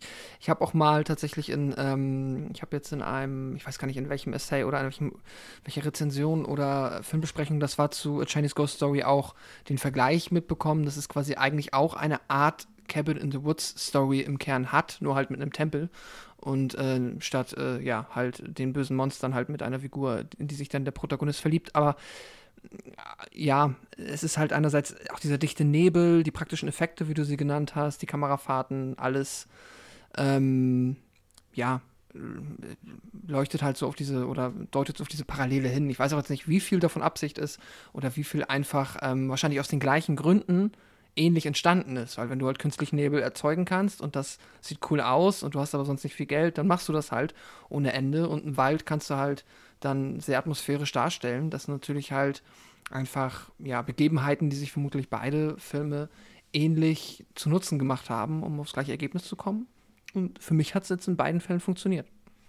Ja, und gleichzeitig haben wir, André, eben aber auch eben Kampfkunst, Action-Szenen dort, gerade eben zum Beispiel das erste Duell zwischen den beiden Swordsmen dort am Anfang, was halt eben auch bestimmt ist durch eine wilde Kameraführung, durch schnelles Editing, ähm, natürlich auch durch die angesprochene Atmosphäre dort mit Nebeln, mit Wind, mit, mit Laubblättern, die dort durch die Gegend fliegen und aber auch durchs Wirework natürlich. Also das ist jetzt nichts, glaube ich, für jetzt Puristen von Martial Arts Filmen, die ja natürlich in der Regel eine ablehnende Haltung gegenüber Wirework haben. Also Wirework, für die, die es nicht wissen, ist eben, wenn zum Beispiel die Schauspielerinnen und Schauspieler dort äh, mittels Drähten äh, in die Lüfte befördert werden, als ob sie in der Luft quasi laufen könnten oder fliegen könnten, was ja später auch in den in, in vielen der moderneren Filmen äh, geschehen ist, was ja auch dann Filme wie Matrix auch so ein bisschen kopiert haben und so weiter. Aber trotzdem, wie gesagt, vielleicht jetzt nicht auf dem allerhöchsten Niveau, aber Spaß machen tun die Action-Szenen schon, ne? Absolut, ja. Also wie mit allem im Film eigentlich, äh, ist alles halt so ein bisschen, ein bisschen uncanny, ein bisschen off. Äh, es ist alles eben sehr schroff sag ja, wie, im, wie, wie auf der besten Halloween-Party im Garten, nur halt, nur halt schöner inszeniert. Ähm, aber so sind eben auch die Kampfszenen. Es, ähm, es wird sehr schnell geschnitten, um viel zu kaschieren, natürlich, das sieht man auch. Das ist aber mitunter auch der Charme des Films. Ja, die ganze Action ist super schnell inszeniert. Es wird durch die Luft geflogen. Ähm, es wird in der Luft mit Schwertern gekämpft, es wird sich abgefangen, ähm, es wird Magie gewirkt äh, aus der Handfläche mit, mit, äh, mit kleinen Explosionen auf der Wiese und so. Und das ist alles, wenn man es so für sich nehmen würde, sieht das alles teilweise ein bisschen off aus und man denkt sich so, oh je, oh je. Aber eingebettet eben wiederum in das ganze Konstrukt des Films eben. Und man hat ja bis dahin, bis auf die wirklich ersten richtigen Action-Szenen, in dem Sinne dann noch passieren, hat man sich auch an den Look inzwischen dann auch äh, gewöhnt und in den besten Fall sogar ein bisschen lieb gewonnen. Und dann funktioniert es tatsächlich doch, doch letztendlich ähm, sehr, sehr, sehr, sehr gut. Und äh, ja, wenn dann eben doch dann da über, über Bäume gesprungen wird und an, an Bäumen abge, ab, ab, sich abgestützt wird, um nochmal 30 Meter durch die Luft zu wirbeln und dabei wird dann irgendwie fast schon in der Luft irgendwie gefühlt getanzt natürlich. Das hat ja auch immer alles was von, das hat ja alles was von der Körperästhetik, ja. von Tanz, von, von fast ballettartig. Ähm, und das dann zusammen mit dieser, mit dieser ja, wie du schon sagst, so Hammer-Optik und den vernebelten Wäldern und ähm, das, das funktioniert. Es funktioniert. Es ist, es ist, wie gesagt, ein. Das sind, es sind Szenen, die nur so in diesem Konstrukt des Films halt auch für sich funktionieren. Und da kann man dann von mir aus auf Wire, also hier Wirework und, und äh, meckern, wie man will, aber das, das macht den Film halt aus. Weil es eben diese, sie haben halt mit den Mitteln, die sie hatten, ähm, haben sie halt das, das rausgeholt, was sie zeigen wollten. Und das, das kann man sicherlich alles besser machen, aber man kann es aber auch deutlich weniger unterhaltsam machen. Und auch wenn das jetzt vielleicht nicht alles top-notch aussieht, den Spaß mindert das halt an den Szenen halt überhaupt nicht. Und das ist die Kunst dieses Films. Das ist alles ähm, vielleicht nicht perfekt aussieht und, ähm, und, und da auch, wie gesagt, hier und da deutlich was kaschiert wird, sicherlich, auch mit Schnitt und so weiter. Aber dass es trotzdem diesen Spaß vermittelt und diese, diese ja, einlullende Atmosphäre und diese, dieses Tempo dann auch vorlegt, dann teilweise. Ähm, das funktioniert halt nur, weil die Inszenierung wusste, wie sie mit den Dingen, die sie haben, umgehen muss. Und deswegen, ich finde die, also die Kämpfe ist jetzt nicht außerordentlich, auch nicht außerordentlich gestaged oder so, aber es passt halt alles zusammen. Es ist halt die ganze Zeit, du denkst dir eher immer ganz so, was ist denn hier eigentlich gerade los? Weil da so viel passiert dann teilweise. Da explodiert was, da fliegen irgendwie Köpfe durch die Gegend, äh, da kommen plötzlich irgendwelche Tentakel und, und, Baumäste und hier und du bist so, was ist denn da los? Ähm, also es ist eher dieses, der Film. Auch wieder Evil Dead, ne? Der die, Film, die, äh, total. und der, der Baumdämon. Der Baum komplett Evil Dead. 120% Evil Dead. Ähm, das ist alles am Start so. Und äh, der Film erschlägt dich dann eher mit so voll viel What the fuck und du bist erstmal am Erörtern, was sehe ich da eigentlich gerade. Du hast gar keine Zeit drüber nachzudenken. Irgendwie ist das jetzt alles, sieht das alles jetzt super aus, wie ich das gerne hätte. So ist egal. Das wird so auf dich niedergeprasselt. Ähm, und das, das holt dich so mit und so durch und im Tempo. Dass, dass du gar keine Zeit hast, da irgendwie groß jetzt ähm, an, an Details zu mäkeln, sage ich mal. Das funktioniert. Ja, und, und genauso, das ist, finde ich, das erstaunlich einfach wirklich, äh, gerade dass es aus meinem Mund kommt, ist halt, wie diese Comedy halt wirklich auch funktioniert. Hier sind wir jetzt dann schon ein bisschen tiefer im Film drin und gerade in diese Situation mit Siu Sing und mit, mit Ning, ähm, das ist halt, ja, das ist halt Slapstick und das ist eigentlich überhaupt nicht mein Humor, weil er halt auch wirklich, muss man ja auch gestehen, wirklich sehr pubertär ist. Ähm, weil eben natürlich auch dort dieser, dieser sexuelle Witz, wie man ihn ja auch aus dem, äh, generell aus dem Hongkong-Kino kennt, kennt man aber auch aus dem japanischen Kino.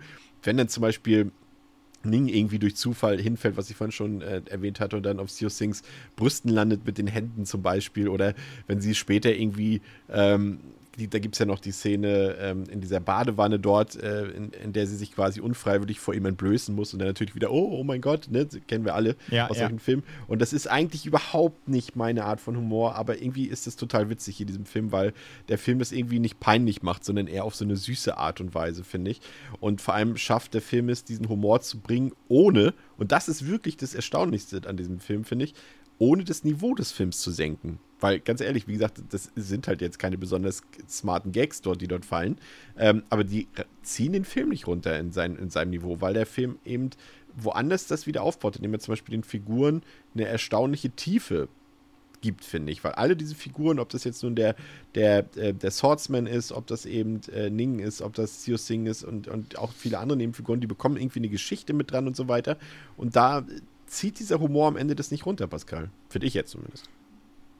Ja, finde ich auch. Also ich finde, der Humor passt sehr gut zum Film. Ist der Film. Ja, fantastisches Wort, ja. Äh, und es passt auch sehr gut. Ich habe natürlich jetzt auch den Vorteil, ich finde das jetzt auch gar nicht, also ähm, bei mir ist es vielleicht weniger un, ungewöhnlich, dass ich sage, ich finde das generell eigentlich ganz witzig. Ähm, aber es ist halt ja auch wirklich, wie du sagst, er geht nicht, also er wird vom Niveau nicht zu flach. Und das, ich finde, das an einer Szene kannst du das ganz gut festmachen. Das ist diese, ähm, auch in einem dieser ähm, Kampfabschnitte des Films, wo dann einmal der Swordsman, Swordsman vor dem, ähm, vor, vor Link steht und ihn halt, es ist halt, der Gag ist halt, dass er jetzt offensichtlich sich gerade erleichtern möchte und er weiß nicht, dass der vor ihm sitzt, kauert und er hätte, der Film hätte jetzt die Möglichkeit, das durchzuziehen. Äh, und dann hätten wir halt ein, keine Ahnung, ein Hangover-Gag, wo jemand angepinkelt wird. Aber der Film nimmt dann da noch die Kurve und es ist nur quasi, die Anspannung ist kurz da, ob das jetzt passiert, äh, aber dann macht das dann nicht. Und da, äh, ja, genau. Also der Film schafft es da immer noch, das Niveau dann auf einem gewissen Level zu halten, das dann zu dem Film halt passt. Ja, und er hat auch halt ein super Timing, was das angeht. Ne? Es sind genau die richtigen Stellen. Es ist immer genau so, dass sie nicht übertreiben, dass es nicht so in die Länge gezogen wird. Und genauso ist es halt auch bei den anderen Elementen, wenn du irgendwie das Gefühl hast, es ist, der Kampf geht jetzt vielleicht schon ein bisschen lang, dann kommt eben wieder eines der anderen Elemente rein oder die Liebesszene geht jetzt zu lang, die können wir mal wieder ein bisschen auflockern oder ein bisschen dramatischer gestalten und so greift das eine in das andere über, André, ne? Über die komplette Laufzeit, würde ich sagen. Ja, ja, absolut. Also dieser, sag ich ja, das ist ja dieser super Mesh-Up des Ganzen. Ähm, das, das zieht er halt auf jeden Fall äh, auch, auch, durch. Und weil er eben nochmal sagt, deswegen im Niveau übrigens, ne? Das, da gebe ich dir auch vollkommen recht. Weil gerade solche Gags mit dieser ganzen Badezimmer-Szene, äh, Ja. ne? also wo äh, mit dem Badezuber, wo er sich im Badezuber versteckt und sie muss ihn quasi vor äh, ihren, ähm, äh, äh, ja, vor ihrer Geister-Family verstecken. ähm, das könnte so leicht abdriften auch, ne? Ins, ins ja, Anrüchige oder ins, ins Billige. Und das kneift sich der Film, weil er dann auch äh, zum Beispiel, also wie du gerade sagst, ne, dann, dann, dann muss sie sich halt ent, entkleiden, weil sie sich halt was anprobieren muss, ihr Hochzeitskleid für die Hochzeit mit dem Evil Overlord. So. Hebt dir das mal, hebt dir das mal noch auf. Äh, Und- das machen wir gleich. Ähm, ähm, ähm, Na gut. Schieb's einfach kurz, was du merkst, einfach. Da gehen wir gleich drauf ein, weil es eh gleich noch kommt und dann können wir Ja, da okay. nochmal in die Tiefe gehen. Ähm, weil das äh, in der Tat ja eine interessante Szene ist, was da äh, passiert. Ähm, aber ja, aber schon Dann mal so. erstmal weiter. Genau, aber du bist auf jeden Fall dabei. Humor trifft auch deinen, ne? Der das Ja, wie, wie gesagt, also Ja. das Ding ist halt, der Film hat einen super Humor, aber das ist ein Humor, der in anderen Filmen halt schon wieder nervig wäre. Aber der, Ja. Der Film setzt ihn halt gut um, weil, weil, ähm, weil halt, ja, weil alles zusammenkommt, weil, weil Leslie, ähm, weil Leslie Chang das super macht, weil seine Körpersprache super ist, weil seine Mimik super ist in den betreffenden Szenen, Ja. ähm, weil das halt ja, es hat halt vor allem auch natürlich dieses bisschen japanische Overacting, was sie natürlich einfach gerne an den Tag legen, gerade wenn es dann eben auch hier so supernatural wird, ähm, wenn es nicht geerdet ist. Da dreht halt irgendwie jeder auf, dann gibt es halt einfach mal irgendwie halt, eine, sag ich ja, mittendrin einfach plötzlich so eine, eine, eine Sing-Sang-Musikszene ohne Grund, aber es ist halt einfach da und es ist so schön weird, ähm, dass ich da halt einfach nur lächeln kann so. Und deswegen, ja, absolut. Ich finde, der Humor zieht sich super durch. Er stört halt auch weder noch den Grusel, der trotzdem irgendwie nochmal mitschwingt, ähm, noch hebt sich es irgendwie auf. Also es ergänzt sich einfach alles sehr, sehr gut. Ich finde, äh, du hast gerade einen lustigen Versprecher gemacht und äh, der passt aber perfekt gerade, weil du eben sagtest, dieses japanische Overacting. Und ich finde gerade, da ist ein totaler Kontrast noch zwischen, gerade Äh, wenn ja, du dieses so, Japan guten, Mor ja, guten Morgen.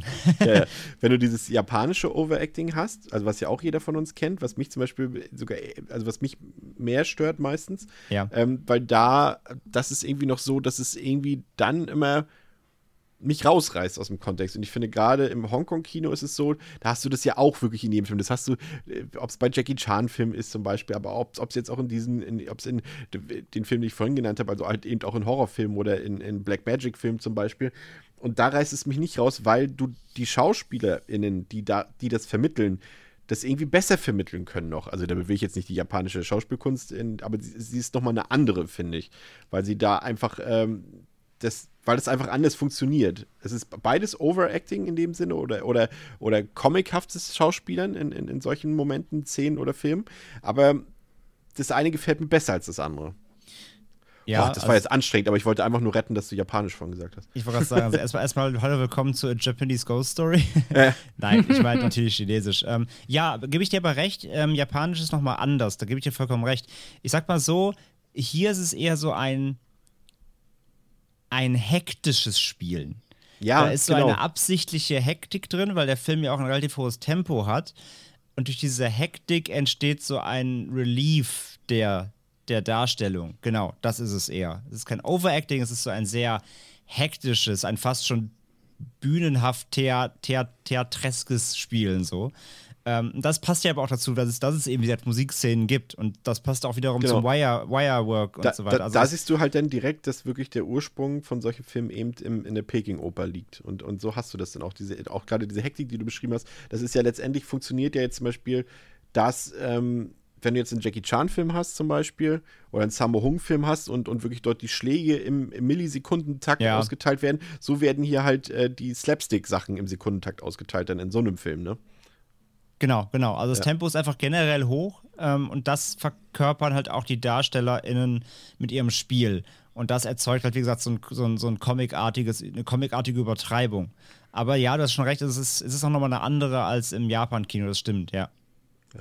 Ja, und dann ähm, ist ja, wie gesagt, wir haben jetzt die Geisterfrau hier mit äh, Seo Sing, ähm, die eben von Joey Wong gespielt wird. Ich hatte es eingangs schon erwähnt, ist eine meiner Lieblingsschauspielerinnen und ähm, man möge es mir verzeihen, bin ja auch ein erwachsener Mann, muss das sagen, ich finde es auch eine der schönsten Frauen so überhaupt und ich finde, wahrscheinlich haben sie sie deswegen auch gecastet, muss man an der Stelle sagen, ähm, weil sie halt auch dort als, sag ich mal, männerverführender Geist, Geistin äh, auch perfekt funktioniert, so in dem Sinne. Äh, hab aber auch gelesen, dass äh, äh, Choi Haag ähm, so ein bisschen erst unzufrieden mit ihr war, weil wie gesagt, er fand auch optisch ist sie genau die richtige, aber ihre Manieren und ihr Verhalten so rein äh, zwischenmenschlich ähm, hat nicht so ganz gepasst für so einen Historienfilm in Anführungszeichen. Und deshalb hat äh, Choi Hawk sie dann auch nochmal beauftragt, hier beschäftige dich mal ein bisschen mit der Peking-Oper, guck dir mal an, wie man solche Period Pieces äh, spielen kann. Und ähm, damit sie eben so ein Gefühl auch für diese Zeit bekommen. Ich finde, das hat sie dann auch äh, ziemlich gut gemacht. Und ähm, sie hat eben zu der Zeit auch gar kein Kantonesisch äh, richtig, also kein gutes Kantonesisch gesprochen und hat dann viel mit äh, Wu Ma ähm, ähm, Taiwanesisch ähm, gesprochen. Ähm, aber ich finde, sie hat das wirklich super gemacht, muss ich sagen. Und äh, sie ist schon, muss man sagen, sowohl, wie gesagt, schauspielerisch, aber sie ist halt auch was fürs Auge, ne, Pascal? Also ich weiß, das machen wir hier wirklich selten, aber heute dürfen wir das mal. Weil es, es ja, gehört ja, man muss ja auch dazu sagen, es gehört ja auch zu dieser Rolle, ne? Also es ist ja nun mal so. Ja, ähm, genau. Nein, auf jeden Fall. Also sie entspricht dem traditionellen Schönheitsideal, äh, ja, definitiv. Sie ist, äh, für mich trifft das auch zu. Ich finde sie auch wunderschön. Ich finde auch ihre ähm, Geisterschwester zum Beispiel, die ist auch, ähm, äh, schafft es auch sehr gut, diese, ja, diese Succubus-Rolle ist es ja eigentlich, mhm. ne, so äh, genau. Rolle auszufüllen. Und natürlich gehört es dazu, dass man irgendwie nachvollziehen kann, dass, äh, ne, natürlich so Attraktivität ist wieder subjektiv, aber es gibt dann ja in der Regel dann unter den meisten Menschen doch einen gewissen gemeinsamen Nenner und der wird hier auf jeden Fall bedient, sodass sich das absolut nachvollziehbar anfühlt und ähm, ja, wenn man dann damit auch ja selber quasi ähm, connected, dann funktioniert das auch sehr gut. Und ich finde es auch trotzdem, aber also sie hat auch diese ähm, also es ist einerseits kann sie diese Succubus-Rolle erfüllen, und trotzdem hast du dann innerhalb dieser Geisterfamilie schon noch, noch mal diesen Kontrast drin, der aber auch durch Schauspiel natürlich auftritt, dass ich auch komplett verstehen kann, dass sie anscheinend die ist, die am ehesten noch ja, dazu bereit ist, sich dann halt ähm, auch für gewisse Menschen anders zu verhalten und jetzt halt ihn zum Beispiel ja ausschließt aus dem, ähm, was sie halt eigentlich versucht mit ihm zu tun. Also sie ist halt der nette Succubus oder die nette Succubus in Anführungszeichen.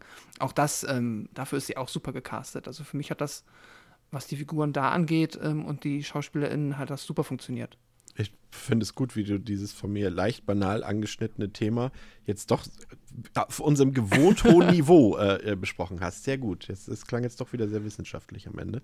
Ja, und ähm, in der nächsten Nacht macht sich äh, Ning dann selbstbewusst wieder auf den Weg in den Wald, denn er will natürlich. Äh, nee, er hatte den Zettel ja gar nicht, den hat er ja gar nicht bekommen. Ne? Der ist doch einfach. Oder hat er den verloren, bevor er ihn gelesen hat, dass sie ihn eigentlich nicht wiedersehen will? Das weiß ich jetzt gar nicht mehr so genau, weil es, ich habe nur die Einstellung im Kopf, dass dieser, dieser Brief, den sie ihm geschrieben hat, oder diese Notiz, dass der auf, im, im, auf dem Boden im Wald zurückbleibt. Aber ich weiß nicht, ob er den vorher gelesen hat, aber ich glaube nicht, ne? Würde ja auch Sinn machen jetzt im Kontext, dass er ihn nicht gelesen hat, weil er ja auch gar nicht drauf hört. Nee, er liest den nicht, der wird ja dann gefunden vom ähm, von, Jan, von, der, von der Schwester. Ach, von, von der dem, Schwester, genau, ja. Oder von dem Dämonen auf jeden Fall, ja. Ja, von irgendeinem Fiesling, genau. Ja. Und ähm, also dadurch, dadurch, dadurch, werden sie überhaupt äh, äh, skeptisch eben und, und machen ja, ja dann in der Barszene quasi so den. Stimmt. Fühlen, ja. fühlen die auf den Zahn überhaupt erst, weil sie das finden. So. Korrekt. Und ähm, er lässt, wie gesagt, nicht ab, äh, weil er auch ja gar nicht weiß, warum er das sollte und geht dann zu ihrem Haus und ähm, trifft sich dort wieder mit äh, Sio Singh und dort muss sie Ning dann verstecken. Und jetzt kommen wir ja nämlich zu der Szene, denn äh, auch die äh, böse Dämonin und auch Xiao Sings Schwester ist da und die spüren irgendwie, dass da etwas vor sich geht, weil sie, wie gesagt, auch die Notiz gefunden haben. Und dafür wird dann ähm, ja, Xiao Sing auch ausgepeitscht und äh, die Dämonin erzählt dann, dass sie äh, einem Fürsten, dem Fürsten der Dunkelheit oder dem dunklen Fürsten, dem schwarzen Fürsten, so nennt es irgendwie, das sicherlich, ich weiß jetzt nicht, wie da die genaue Übersetzung war, äh, dass sie dem versprochen ist. Und das klingt erstmal so, ja, als wäre das halt der Fürst von so und so, aber es ist tatsächlich jemand aus der Geisterwelt auch äh, gemeint. Das ist, äh, wird vielleicht den meisten dann auch erst später im Film klar, aber das ähm, ist, glaube ich, auch so ein Übersetzungsding gewesen. Und den soll sie nämlich dann in zwei Tagen heiraten. Und unter einem Vorwand wird Xiao Sing dann äh, ihre Schwester und die Dämonen wieder los. Und, und das ist eben genau die Szene, die André so schön beschrieben hat vorhin. Und Ning ist eben, sein Versteck ist eben quasi dieses, ja, wie das der deutsche Begriff? Das ist eigentlich eine Badewanne, ne? Halt aus der. Badezuber, Ein Badezuber heißt das. Badezuber. Okay, den Begriff kenne ich nicht. So heißt es ja. So heißt das, ja. Okay, gut. Und dort muss er sich unter Wasser die ganze Zeit verstecken. Also muss quasi auch die ganze Zeit die Luft anhalten. Ähm, und das ist dann wieder auch wieder so schön gemacht, weil zum einen ähm, bekommen die Widersacher in Anführungszeichen dann nicht mit, dass er dort gerade drin ist. Aber gleichzeitig bekommt er auch wieder nichts mit, weil die unterhalten sich ja die ganze Zeit auch über irgendwelche übernatürlichen Vorgänge dort und äh, hier Dämonen, da Dämonen und so weiter. Aber er bekommt davon ja gar nichts mit, was tatsächlich vor sich geht. Und da äh, kommt es ja dann auch, ich finde schon, das ist einer, für mich einer der schönsten äh, Kussszenen der Filmgeschichte, äh, Pascal, unter Wasser dort, weil das ist für mich auch so, das, was das ausstrahlt, das ist süßer Quatsch. So würde ich es bezeichnen. Das ist so Romantik, aber ohne Kitsch, sondern es ist irgendwie süß. Ja, nee, süß trifft es auf jeden Fall. Also, äh, wie die beiden dann, also auch wieder hier dieser leicht komödiantische Part äh, um diesen Badezuber drumherum, wie er dann immer wieder auch die eine Schwester dann doch nochmal versucht, einen Blick Ja. reinzuerhaschen, aber äh, Susan dann sie immer wieder irgendwie abweisen kann. Das ist cool gemacht und ja, dass sie sich dann am Ende küssen, ist auch, ähm, ja, ist irgendwie, ja, es ist, nee, kann ich gar nichts weiter hinzufügen. Es ist äh, süßer Kitsch, definitiv. Und was natürlich auch immer interessant ist, André, ist hier, das haben wir ja, das ist ja häufig, das ist ja so die Tradition, auch so ein bisschen der chinesischen Komödie und die Tradition des äh, Theatertransvestismus, äh, dass eben der die Baumdämonen, es ist ja definitiv eine weibliche Rolle, aber von einem Mann gespielt wird. Und das zieht sich jetzt zum Beispiel auch durch die, durch die Sequels durch. Ähm, und das gehört ja auch einfach zum, zum Hongkong-Kino beziehungsweise zum chinesischen Kino bei oder gehört dazu. Und das ist jetzt auch irgendwie nichts, was irgendwie jetzt irgendwie einen rausreißt oder sowas. Ne? Also wir sehen natürlich offensichtlich, dass dort ein, ein Mann in, in Frauenkleidern steckt, aber wir nehmen sie als Dämonen wahr. Also so ging es mir zumindest. Ja, absolut. Ähm, es, es tut halt für den Film auch nichts zur Sache. Also, ne? Ja. Das ist halt einfach so, Punkt. Also habe hab ich gar nicht drüber nachgedacht. Also ja. Also man sieht es ja klar, aber ist ja auch, ist halt Fantasy, ne? Also das ist ja auch völlig, kann ja alles sein. Da gibt es ja so keine Regeln, sag ich mal. Von daher, äh, ja, klar. Das ist einfach ganz natürlich in dem Film. Ja, und in der nächsten äh, Nacht äh, sucht Xiao Xing dann äh, weitere Opfer für die Dämonen, aber sie trifft sich auch wieder mit Ning. Und dann äh, kommt es dann zur ersten richtigen Liebesszene, weil die beiden schon gemerkt haben, okay, da ist was zwischen uns und so tauschen sie, ich drücke es mal so aus, weil wir sind ja ein Niveau von der Podcast, die tauschen Gefühle und Zärtlichkeiten aus.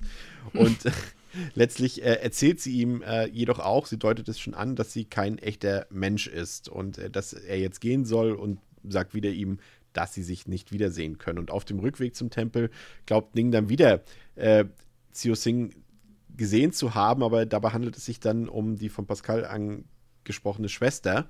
Und ähm, die äh, will quasi, was war nochmal ihr Plan? Sie wollte ihn ja umbringen, einfach angreifen, ne? Und dann kam Marshall Yen dazwischen. Ja, oder äh, sie wollte jetzt eigentlich, ich, ich hatte das Gefühl, das ist so diese Fortsetzung dieser Badezuber-Nummer, dass sie halt einen Verdacht hat und jetzt einfach nur hinterher dabei ist, äh, diesen Verdacht quasi, also Beweise zu sammeln dafür, dass. Aber, aber wahrscheinlich mit dem Resultat, gehe ich mal von aus, mit demselben. Im Zweifel hätte sie ja dann quasi Ja, auch ein neues, ein ja, neues klar. Opfer für die, für die Herren sozusagen äh, gehabt. Genau, ja. so, ja. Aber wie dem auch sei, Marshall Yen kommt ja eh dazwischen und tötet dann Xiao Xings Schwester, ähm, weshalb Ning nun wiederum glaubt, auch wieder hervorragende Comedy, dass dieser ein eiskalter Mörder ist. Und äh, er geht ja dann sogar noch vor dieses äh, Gericht dort und äh, bittet darum, dass Yen verhaftet werden soll. Obwohl der ihm ja sogar das Leben gerettet hat und eigentlich immer nur das Gute von ihm will. Aber äh, Ning rafft einfach gar nichts. Und das ist einfach hervorragende Situationskomik, die da auch entsteht. Ähm, und, und er ist dann auch ganz verwundert, weil die Leute vor Gericht kennen Yen auch. Also die wissen, wer das ist und er wird deshalb auch nicht verurteilt. Ähm, aber er ist jetzt auch nicht böse auf Ning, er will ihm dann nur endlich mal die Wahrheit sagen und will ihn über die ganzen übernatürlichen Dinge so ein bisschen aufklären. Und er geht dann zum Beispiel mit ihm zum Haus von Xiu Xing, aber mal bei Tageslicht. Und dort sieht dann auch Ning, okay, da ist ja gar kein Haus, sondern eigentlich nur ein verlassener Friedhof. Und dann erklärt er ihm, dass Xiu Xing ein Geist ist. Und äh, die beiden sind sich natürlich, sind sich aber nicht ganz einig darum, warum Ning am Leben gelassen wurde von ihr, weil das ist schon ein bisschen untypisch. Normalerweise hätte er eben schon längst tot sein müssen, weil Xiu Xing ihn eigentlich sozusagen für die Herren zum Fraß hätte vorwerfen müssen. Aber das hat sie bisher nicht getan. Und André, du hast schon angedeutet, da gibt es auch diese herrliche Musical-Nummer, diese musikalische Einlage dort.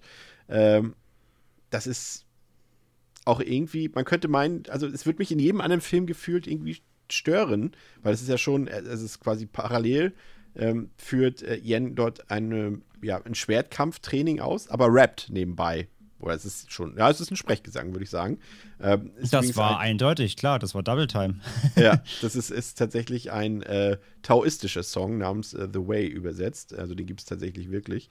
Ähm, aber irgendwie ist die Szene fantastisch. Ich mag sie irgendwie. Ne? Also sie wäre jetzt vielleicht in einem, stell mal vor, sie würden jetzt, mir fällt gerade kein Film ein, nehmen wir mal einen amerikanischen Actionfilm. Ja, Die Hard. Die Face Hard. Off. Und, und, und, Bruce Willis würde dann äh, ernsthaft dort irgendwie noch einen Weihnachtssong performen irgendwie und dabei und dabei so, eine, so, so ein bisschen boxen oder sowas. Keine Ahnung. Aber hier funktioniert es einfach. Ja. Punkt. das hast du quasi selber beantwortet gerade, ja. genau. Es ist ja. einfach, es ist einfach drin, weil sie es können. Und dann ist es auch noch lustig und sympathisch und wie gesagt, es ist ein, ein wilder Ritt und es ist alles nur möglich, weil diese ganzen Elemente so gut ineinander greifen und der Film einfach da auch sich für nichts zu blöd ist, sage ich mal. Aber auch da nochmal, immer, immer ohne aber irgendwie so abzurutschen. Ne? Also ja, wie gesagt, so was ja leicht wäre, dass das passiert. Ne? Niveautechnisch ne? oder es zieht dich komplett irgendwie aus der ganzen Atmo raus, aber nein. Also auch dieser Tanz, dieses, dieser Song, diese kurze Musikeinlage passiert ja auch in diesem dunklen Friedhofs-Nebel-Environment irgendwie. Und irgendwie ist es halt cool, obwohl es, wie gesagt, so antiklimaktisch eigentlich sein müsste, aber es ist es nicht. Es ist super, es ist super wild, wie sie das hinbekommen haben, aber es macht einfach Spaß. Ja, und im Kern, Pascal, wir haben es vorhin gesagt, Martial Arts, Comedy, äh, Horror, aber im Kern ist es ja eigentlich, wenn man so will, eine übernatürliche Liebesgeschichte, die dahinter steckt, ne?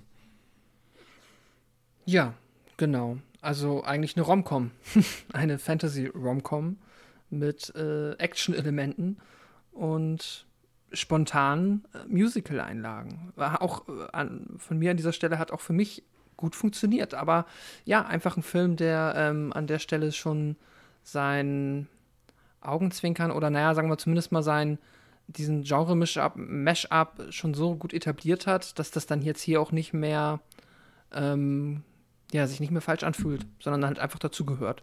Aber funktioniert denn für dich die, die Gefühlsebene, also die Liebesgeschichte, die Beziehung zwischen den beiden? Doch, schon. Also, ich, es ist jetzt, also es ist gefühlt immer noch. Es ist halt so auf, also ich finde Romcom passt da ganz gut. Es ist, es ist auf, auch so auf dem Level geht das, ist das auch tiefgehend. Ich, ich habe jetzt nicht, ich, ich gehe jetzt nicht richtig mit und ich verdrücke am Ende auch keine Träne, weil das jetzt irgendwie das ähm, krasse Liebesdrama ist mit Figuren, die sich seit Ewigkeiten kennen. Aber man muss ja auch überlegen, theoretisch passiert hier alles, alles in einem sehr kleinen Zeit- oder einem sehr überschaubaren Zeitfenster. Ähm, und es ist jetzt halt auch ähm, immer noch mehr so dieses, ja, wir, äh, dieses Kennenlernen und ja, äh, auf, so aus funktioniert, also alles, was der Film mir versucht, über diese Liebesgeschichte zu vermitteln, das nehme ich an und da gehe ich auch mit. Aber es ist halt dann im Kontext, es ist halt dann insgesamt noch überschaubar. So viel ist es dann halt dann, ja, also ich glaube, ich habe das, ihr versteht, was ich meine. Sorry. ja, na klar. Ja, und ähm, in der Nacht äh, sucht äh, Xiao Xing dann wieder Ning auf und erzählt ihm dann diesmal wirklich alles, dass sie eben ein Geist ist und wie sie zu einem Geist wurde, dass sie von Banditen getötet wurde und als ihr Vater dann ebenfalls verstarb, wurde ihre Seele frei, wurde aber dann direkt von dieser besagten Baumdämonin, die wir jetzt ja schon kennengelernt haben, versklavt, ähm, um für immer also quasi auf Ewigkeit Männer für die Dämonen zu verführen. Und äh, die Dämonen spürt mittlerweile auch, dass äh, Xiao Xing nicht mehr genug Frischfleisch dort an Land zieht und äh, hat es deshalb auf den Tempel abgesehen, in dem sich eben Xiao Xing und Ning befinden und greift diesen eben an. Aber zum Glück kommt Marshal Yen den beiden dann zu Hilfe und dann gibt es so einen äh, ziemlich großen und heftigen Kampf dort auch und am Ende gelingt es Yen dann auch, die Baumdämonen zu töten. Und äh, nun ist eben dieser Punkt, und das ist eben der, der, ja, der, ich sag mal, der Wendepunkt so ein bisschen. weil natürlich können die beiden nicht glücklich sein, weil dort ist Geisterreich, dort ist das menschliche Reich und irgendwie passt das natürlich nicht zusammen. Aber Ling will Xiao Zing dann wenigstens die Möglichkeit geben, wieder neugeboren zu werden. Jetzt, wo sie quasi erlöst ist von dieser Versklavung dort durch die Baumdämonen, dass sie in irgendeine Form wiedergeboren werden kann und glücklich werden kann. Aber dafür muss er dann ähm, ihre Urne aus dem Grab holen, was ihm dann auch gelingt, zusammen mit Yen. Und die sind dann in einem Rast, äh, in so einem ja, Rasthof sozusagen. Und äh, dort taucht Xiao Xing dann auch wieder auf und bedankt sich auch, dass die beiden ihr das Leben gerettet haben. Ähm, aber mittlerweile ist eben der angesprochene dunkle Fürst den dreien auf die Schliche gekommen. Also quasi der, der in, ja, mittlerweile sind es, glaube ich, nur noch ein paar Stunden eben Xiao Xing heiraten will. Ähm, gegen ihren Willen natürlich. Und äh, er zieht dann ähm, seine zukünftige potenzielle Ehefrau in die Geisterwelt, weshalb Ling und Yen dann auch in diese Parallelwelt folgen müssen. Und dort kommt es dann zum letzten entscheidenden großen Gefecht dort. Und dort kann eben, ähm, weil die Regeln dort so ein bisschen anders sind und, und dort so viele Gegner sind und das ganze Übernatürliche, dass eben selbst Yen mit seinen wirklich ausgeprägten Fähigkeiten kann dort nichts mehr anrichten. Und so obliegt es letztendlich bei Xiao Xing selbst, eben den dunklen Fürsten mit Jens Schwert, mit Jens, das klang gerade so wie Jens, der, der Jens Schmidt mit Jens Schmidts Schwert zu töten. um dann, äh, ja, das gelingt dann auch. Und am nächsten Morgen muss äh, Xiao Xing dann zurück verschwinden in die Urne, ohne dass die beiden Liebenden sich noch einmal ansehen können. Und äh, Ling und Yen vergraben dann die Urne so, dass Xiao Xing dann endlich wiedergeboren werden kann und äh, verabschieden sich dann auch die beiden voneinander. Aber schon in dem Gedanken, dass wenn irgendeiner der beiden mal wieder in Gefahr sein sollte oder irgendwas zu tun ist, dass sie wieder aufeinander ähm, zurückgreifen können. Ja, und hier, äh, André, ist es ja schon so ein bisschen, es geht jetzt hier auch ein bisschen over the top, ne? Wir haben hier natürlich auch das schon bereits von uns angesprochene Element, äh, wieder diese Practical Effects, diese riesengroße, lange Zunge, äh, die es, glaube ich, yep. so auch nur im asiatischen äh, Kino geben darf und kann. Oder vielleicht noch bei Freddy Krueger. Oh, ja, stimmt. Okay, ja, stimmt. Hatten wir hier selbst schon. Ja, hast du recht. Es ist nicht nur dort. Also ja, zumindest da könnte, da könnte ich mir noch sowas auch noch vorstellen, aber sonst ist es eher selten, ja. Ja, aber es, sind, ist, geht dann schon wirklich halt in Richtung übertrieben. Ähm, aber es ist immer so, das, was du vorhin schon gesagt hast, es bewahrt sich einfach diesen B-Movie-Charme. Der Film weiß das, alle Beteiligten wissen das und deshalb funktioniert es. Deshalb macht es irgendwie Spaß, ne? Gerade auch, ja, so, auch die, die, die, auch diese Geisterwelt später, in der Jenja dann kämpft gegen die anderen dort, äh, das ist ja quasi letztendlich, das sieht man, das ist im Studio gedreht ähm, und das ist einfach, der ganze Hintergrund wurde halt schwarz gemacht und da wurde dann halt ein bisschen mit äh, Kameraperspektiven gespielt, mit ein bisschen Licht, mit ein bisschen Rauch und so weiter, um dieses, dieses Setting zu erzeugen von dieser Unterwelt und es macht einfach alles tierisch viel Spaß. Ja, und auch hier wieder eben vor allem äh, gerade bei dem ganzen Zungenfight, das klingt komisch, ähm, da auch wieder, wie krass sie gut sie kaschieren.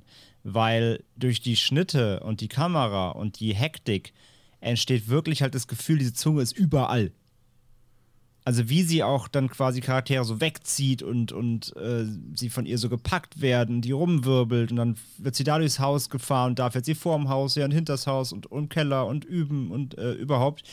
Ähm, das wirkt, als ob die irgendwie 80 Meter Zunge hätten, die überall rumfliegt, aber dabei war es wahrscheinlich nur irgendwie so ein großer Prop oder so. Aber sie machen das so geschickt, dass es halt wirkt, als wäre es mehr.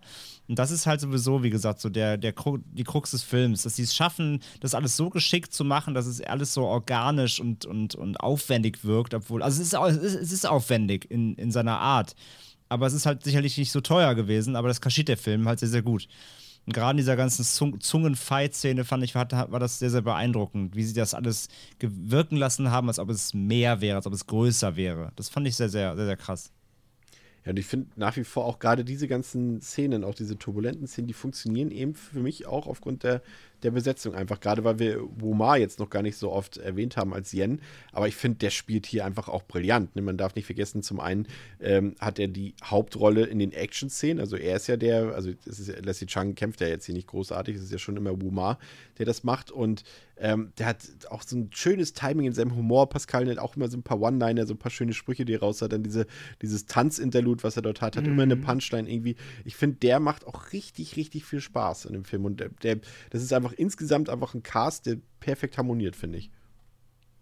Ja, genau. Also ich, ich glaube auch, keine der Figuren würde halt alleine, wäre alleine in der Lage, den Film oder so eine Art Film komplett zu tragen, aber hier ist es dann wirklich, ähm, ja, die Kombination im Trio, die halt dann, äh, ja, jede Figur füllt halt, äh, ja, äh, es ist dafür da, um halt andere ähm, Heldenfähigkeiten, Anführungszeichen, halt dann äh, zu, zu bedienen und das funktioniert super. Also das ist, äh, es ist halt so ein klassisches, ähm, so ein Ensemble-Ding und da, da, ja, ist das halt wirklich klasse zusammengestellt. Also ja, kann ich nur unterschreiben, was du sagst. Und er ist halt, ich finde ihn auch super. Ich fand auch vor Gericht diese ganze Nummer ganz witzig, wenn, ich glaube, ähm, äh, Ninja auch erst denkt, dass er halt, er, er sieht ja auch noch diesen Steckbrief, der halt auch so sehr nach ihm aussieht, aber dann ist das gar nicht Yen, sondern dann haben sie noch jemand anders, der dann halt äh, er ist und ähm, ja, es gibt, es gibt viele witzige Momente mit ihm und die Dynamik auch dann halt zwischen den Figuren ist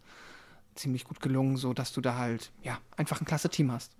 Gibt es denn irgendwas, was dich stört am Film, André? Und leite gerne darin auch zu deinem Fazit schon über.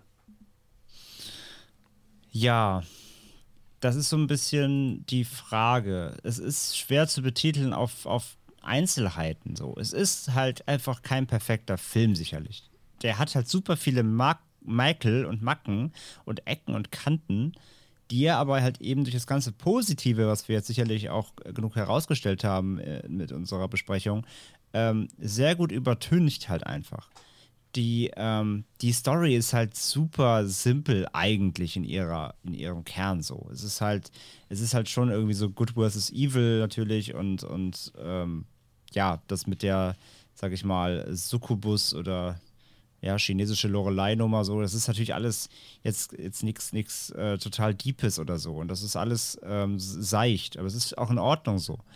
Ähm, wie gesagt, du kannst bei dem Film, wenn du, wenn du, wenn du wirklich mal ins Detail gehst und dir einzelne Frames anguckst und überhaupt, und du kannst sagen, das sieht billig aus, du kannst sagen, das sieht aus wie auf der Geisterbahn, du kannst auch sagen, es sieht aus, als wenn ich eine Halloween-Party schmeiße und gebe halt mal drei Euro mehr aus als sonst. Ja, ist halt so. Aber eben trotzdem, es war trotzdem sicherlich alles schweineaufwendig. Und deswegen, ich respektiere da eher den Aufwand und die Liebe zum Detail, die da drin steckt, als mich dann irgendwie an irgendwelchen Einzelszenen bei so einem Werk hier abzuarbeiten. Weil der Film halt wirklich von der ersten Sekunde an einfach absolut einlullend ist und Spaß macht. Und wenn am Anfang der eben der, der Main-Theme einsetzt, da bist du schon drin. So, der, das ist so einlullend, dann diese, diese Anfangsmontage einfach, wenn, ähm, wenn, wenn er einfach, wenn der loszieht, oder beziehungsweise wenn der ankommt bei dieser Stadt und du erstmal ihn in so kurzen ersten Slapstick-Momenten kennenlernst und er ist dir direkt sympathisch so. Und wir alle an diese Szene am Anfang, wo da dieser, dieser Kampf ausbricht, da wird ein Kopf abgesäbelt, er wird mit Blut vollgespritzt und damit erstmal kurz Milch getrunken, so nach dem Motto. Äh, das ist alles so absurd schon. Und ähm, ich finde, der Film, der Film schafft es halt da, dich komplett. Ähm, ja, wie gesagt, zieht so eine, zieht so eine, so eine, so eine Wand der Liebe hoch, dass du auch gar keinen Bock hast, da jetzt irgendwie Fehlerteufel zu suchen oder Fehlerteufel zu spielen, sage ich jetzt mal. Von daher, ähm, so einzeln benennen, was mir an dem Film nicht gefällt, ist kaum möglich. Mir gefällt der Film halt sehr gut. Ich weiß, dass es kein perfekter Film ist, weil er viele kleine Fehlerchen hat oder viele, viele Unsauberkeiten oder viel kaschiert. Aber das macht er halt so gut, dass ich es nicht groß eben, ja, bemängeln kann. So, von daher, für mich ist Jane's Ghost Story, ich meine, es war jetzt auch mein, mein First Watch so, ich habe ihn ja vorher noch nie gesehen gehabt. Ähm, ich war völlig positiv überrascht. Ich habe ihn jetzt direkt in, quasi zweimal hintereinander geguckt. Einfach, weil, weil ich, weil ich, weil ich nach dem Ende nicht fassen konnte, was ich ja gesehen habe, quasi. Ähm, der mir einfach ein Film, der mir großen Spaß bereitet hat, der mich da komplett in diese Welt geholt hat ähm, aus, aus Magie und Zauber und ein bisschen Grusel. Es ist ja wirklich kein, also Horror ist ja schon fast wirklich übertrieben, muss man ja wirklich auch so sagen. Ähm, aber aus, aus angenehmem Grusel, aus, aus Slapstick-Grusel, ähm, der irgendwie seine, seinen eigenen Platz so besetzt, der dieses ganze verwunschene, äh, ja, so ein Kirmesding halt macht. der Film ist so ein bisschen wie so eine, wie so eine gruselige Schießbude auch einfach, wo aus allen Ecken, Löchern irgendwie was rausplatzt, durch die Gegend wirbelt und äh, quatschig ist, aber eben, wie wir auch jetzt reichlich auch gesagt haben, mit so einer, mit so einer unfassbaren Schelle Sympathie wo alle Figuren irgendwie liebenswert sind, wie Chris vorhin gesagt hat, die alle irgendwie eine Geschichte haben. Du erfährst über jeden was.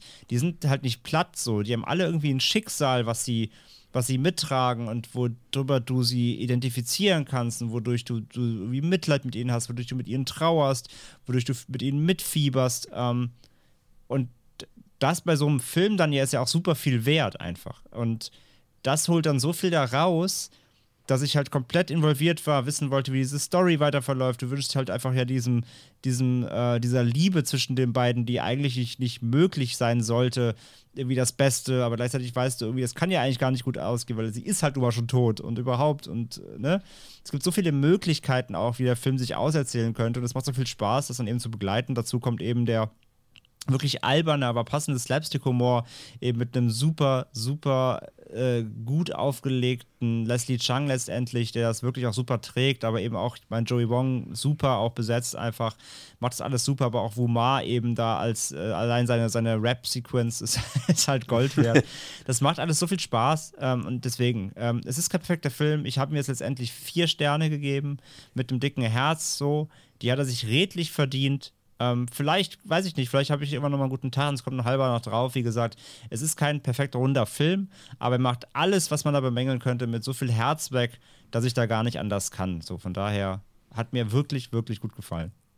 Ja, gehe ich mit. Also halte ich mich kurz. Ist legendäres Fantasievolles und Sinnliches auch, muss man ja auch sagen. Er hat ja auch immer so ein bisschen, ähm, ist jetzt vielleicht nicht ganz so gut zur Geltung gekommen, weil es eher so frivol uns aufgetan aber er hat ja natürlich auch immer einen Hauch von Erotik mit drin. Das ist ja auch immer so stellvertretend fürs Hongkong-Kino, ohne jetzt irgendwie groß obwohl, da gibt es auch Gegenbeispiele genug bei. Ich würde sagen, ohne jetzt irgendwie groß Nacktheit zu zeigen, aber ist auch Quatsch. Aber in dem Fall ist es halt so. Ja, ja, ähm, aber, der, aber der Film halt, wie gesagt, der überreizt es halt nicht. Ne? Genau, genau, er behält sich ein gewisses Niveau bei.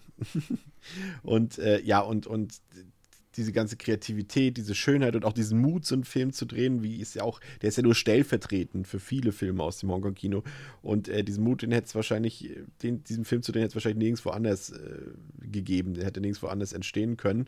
Und der verbindet gekonnt eben diese Gruselelemente, Martial Arts, Romancing, Comedy, so dass es ein stimmiges Gesamterlebnis ist und vor allem eben dieses Zusammenspiel von Joey Wong, von Leslie Chung, von Wu, Wu Ma das ist halt wirklich eine Freude, denen zuzugucken. Und ich glaube, Leute, die äh, gerne sowas mögen, handgemachte Effekte, ideenreiche Effekte, künstliche Kulissen und alles Kunstnebel, was wir alles erwähnt haben, ähm, wer auf sowas steht, für den oder die ist äh, dieser Film ein echter Traum. Und ich finde auch, äh, dass, wie gesagt, auch als Liebesgeschichte funktioniert der Film, ist zeitlos, die Liebesgeschichte, und die geht auch ans Herz, finde ich, auch wenn das Ende eben von Anfang an absehbar ist. Aber für solche Filme liebt man das Hongkong-Kino und für solche Filme liebe ich das Hongkong-Kino. Und deshalb gebe ich auch 4 von 5. Pascal.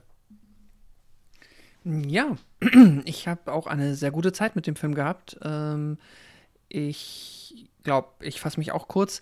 Ähm, was ich jetzt vielleicht noch kritisieren wollen würde, wäre, wenn ich etwas finde, dann ist es, glaube ich, so ein bisschen darauf, wie der Film dann im Drehbuch die Story aufzieht. Ich habe hier und da mal das Gefühl gehabt, gerade so in der, Mitte, also in der Mitte des Films, im zweiten Drittel, dass der Film hier und da ein bisschen sich mal im Kreis dreht und äh, ich äh, zwischenzeitlich auch verwundert war, wie oft, aber vielleicht war das auch mein Fehler, aber ich hatte ehrlicherweise das Gefühl, dass er zweimal mitbekommen hätte müssen, dass äh, sie ein Geist ist, ähm, weil es ihm zweimal erklärt war und mhm. er gefühlt aber beide, beide Male überrascht war und er ist halt auch ein krasser da, Trottel, ne?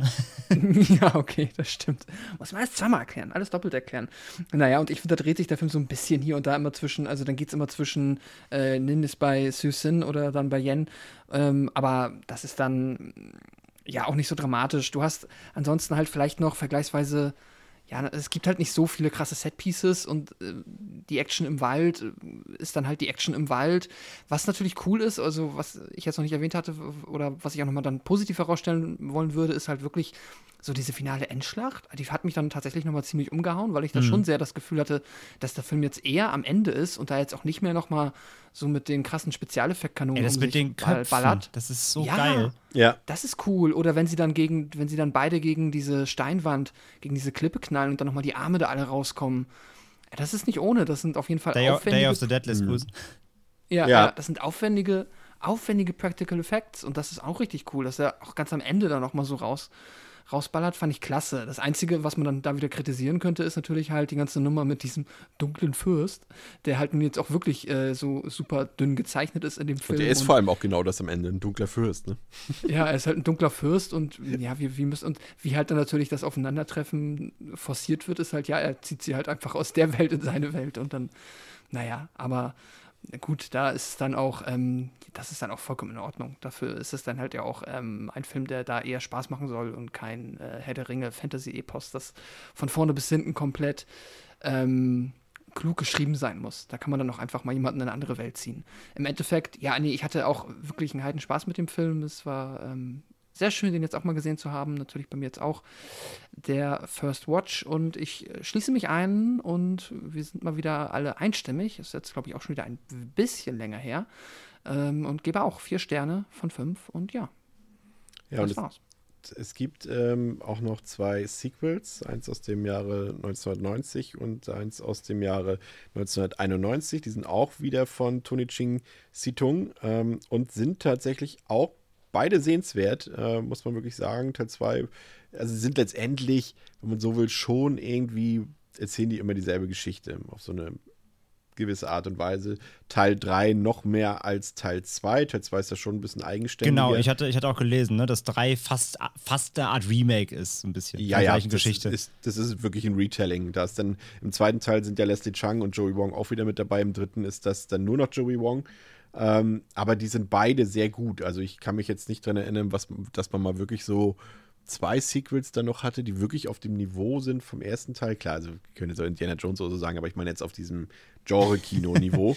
ja. Ähm, aber das, die sind auf jeden Fall gut. Du hast ja auch ein bisschen reingeguckt, im zweiten zumindest, ne? Und ich habe den zweiten gut. jetzt zu 80 Prozent geguckt, dann war es leider ein bisschen zu spät und ich habe gedacht, nee, komm, bevor ich jetzt wegpenne, ähm, genau, das muss ich auch zu Ende gucken, aber bis dahin fand ich ihn super. Also ja. ich bin da wirklich fast auf dem gleichen Niveau, bis auf dem, auf dem gleichen Unterhaltungsskala-Ding, vielleicht, vielleicht sogar auf der gleichen Bewertungsebene tatsächlich wie beim ersten. Also der ist super.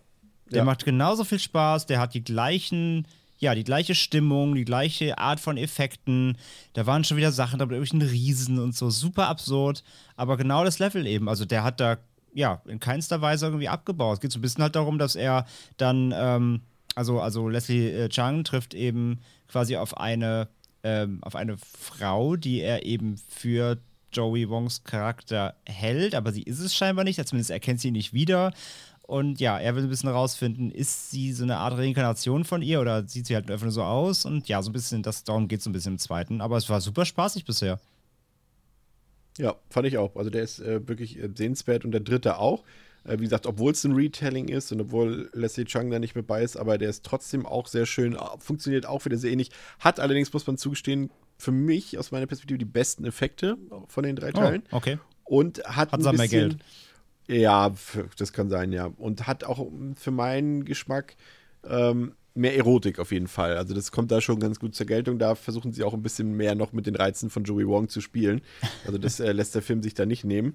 Ähm, also die kann man Übrigens mal ganz kurz, übrigens mal ganz ja. kurz. Ne? Wir reden zwar nicht drum herum. Also das Ding ist ja, ne? Die Frau, die Frau ist 54. So. Ne? Heute. Heute. Nur mal so für alle, alle Interessierten, geht mal auf ihr Instagram, ja? Joey Wong findet man direkt 81.000 Follower wenn die Bilder, die sie aktuell so alle paar Wochen mal postet, letztes, glaube ich, schon zwei Wochen her, wenn das, wenn das wirklich aktuelle Fotos sind, nicht irgendwie von vor 20 Jahren, gute Gene, sag ich mal. also unfassbar. Also klar, ne? Äh, asiatische Frauen haben oft sowieso äh, äh, das, das, das Glück der gut gesegneten Gene, dass man ihnen oft das Alter auch nicht so ansieht, aber ja, Hut ab. Hut ab hat sich jetzt so rein von den Fotos, klar, Instagram-Filter und Co. Möchte jetzt nicht sagen, dass Social, alles auf Social Media ist real, aber ähm, hat sich nicht so viel getan tatsächlich zu früher. Das ist Wahnsinn. Ja, das stimmt. Ähm, habe ich auch gerade nochmal geprüft. Ja, und dann gibt es noch äh, ein, Remake ähm, von Will Sneap.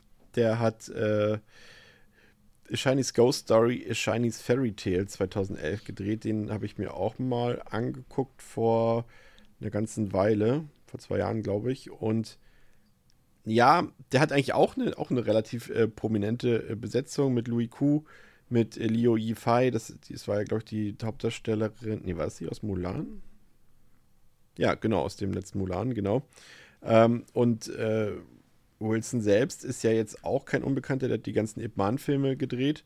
Ähm, und, und, und SPL zum Beispiel, Killzone mit Donnie Yen. Also im Mhm. Prinzip von der Rezeptur her eigentlich auch gut. Aber der Film ist am Ende leider nicht so gut, weil er nämlich alles, was so schön handgemacht war, im Original durch was ersetzt hat, André. CGI. Genau. CGI.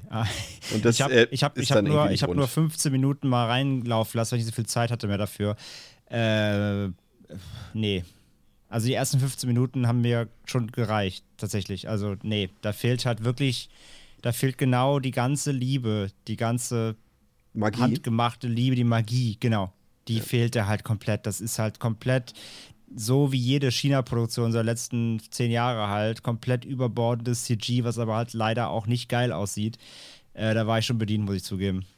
Ja, und so geht der Film auch äh, durchgängig dann bis zu Ende. Auch die Chemie äh, im Cast hat nicht so ganz gepasst. Der Film macht ja auch ein paar Sachen neu, die aber jetzt auch nicht groß auffallen. Also es ist quasi letztendlich so ein, wieder so ein Misch, äh, wie hast, hast du es damals genannt? Ist ein Misch aus Remake und Sequel, wie hast du es noch genannt?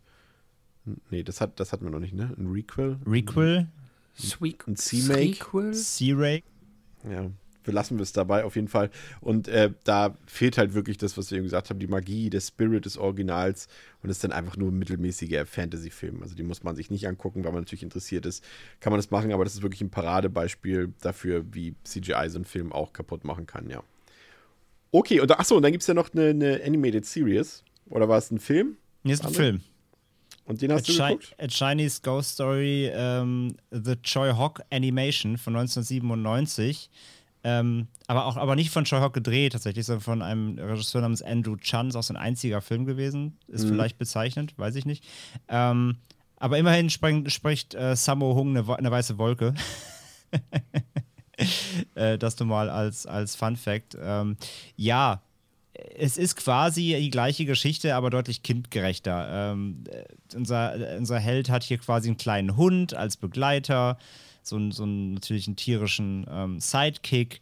Äh, es stirbt halt auch niemand. Der, das Old Evil ist so ein riesengroßer, durchtrainierter Typ, dem alle Frauen verfallen. Und unser titelgebender Held, das ist, fast, das ist fast ein bisschen mehr Golden Boy, aber so als PG halt. Ähm, äh, äh, der, der halt dann trotzdem in, in Love fällt und dann aber auch eben rausfinden muss, dass sie halt, ähm, ja, Geist ist und so. Also der, die, das Ker der Kern ist, ist da, aber ist eben deutlich kindgerechter aufbereitet alles. Ja. Also, habt ihr genug Material bis nächste Woche? Nächste Woche gibt es dann zwei Folgen, haben wir bereits angekündigt. Zum einen ähm, André äh, versus ähm, Insert Moin äh, über den neuen Resident Evil Film. Außerdem haben wir natürlich auch noch ähm, eine unsere reguläre Folge nächste Woche und die wird wirklich spektakulär, denn wir reden über keinen geringeren Film als Jurassic Park. Ja, tatsächlich. Und haben auch keinen geringeren Gast als Marco Risch, ähm, bekannt äh, von seinem tollen YouTube-Kanal Nerdkultur oder natürlich auch von seinem Podcast aktuell Nerd und Kultur. Da freuen wir uns riesig drauf, da könnt ihr euch drauf freuen. Und äh, wie gesagt, denkt dran an das Gewinnspiel auf Instagram, wenn ihr Hoodies und ähm, ich will immer Konzertkarten sagen, aber es sind ähm, Kinofreikarten. für Resident, Evil in Concert Resi- äh, ja. würde ich, würd ich mir auch angucken. Directed by, by äh, Paul W.S. Anderson am, am, als Dirigent. Nee, ich hätte das dann, nee, nee, bitte nicht. Ich hätte das lieber in so einer, in, hier in so einer Chinese Ghost Story, so China-mäßig, so eine Opera. Das, das fände ich super. In so einer richtig, ca richtig campy Zombie-Opera mit, mit Swordsman-Rap. Schöne Schlussworte. Vielen Dank, dass ihr dabei wart bei Devils and Demons. Bis zum nächsten Mal mit Pascal, mit André und mit mir, Chris. Macht's gut. Ciao. Tschüss. Tschüss.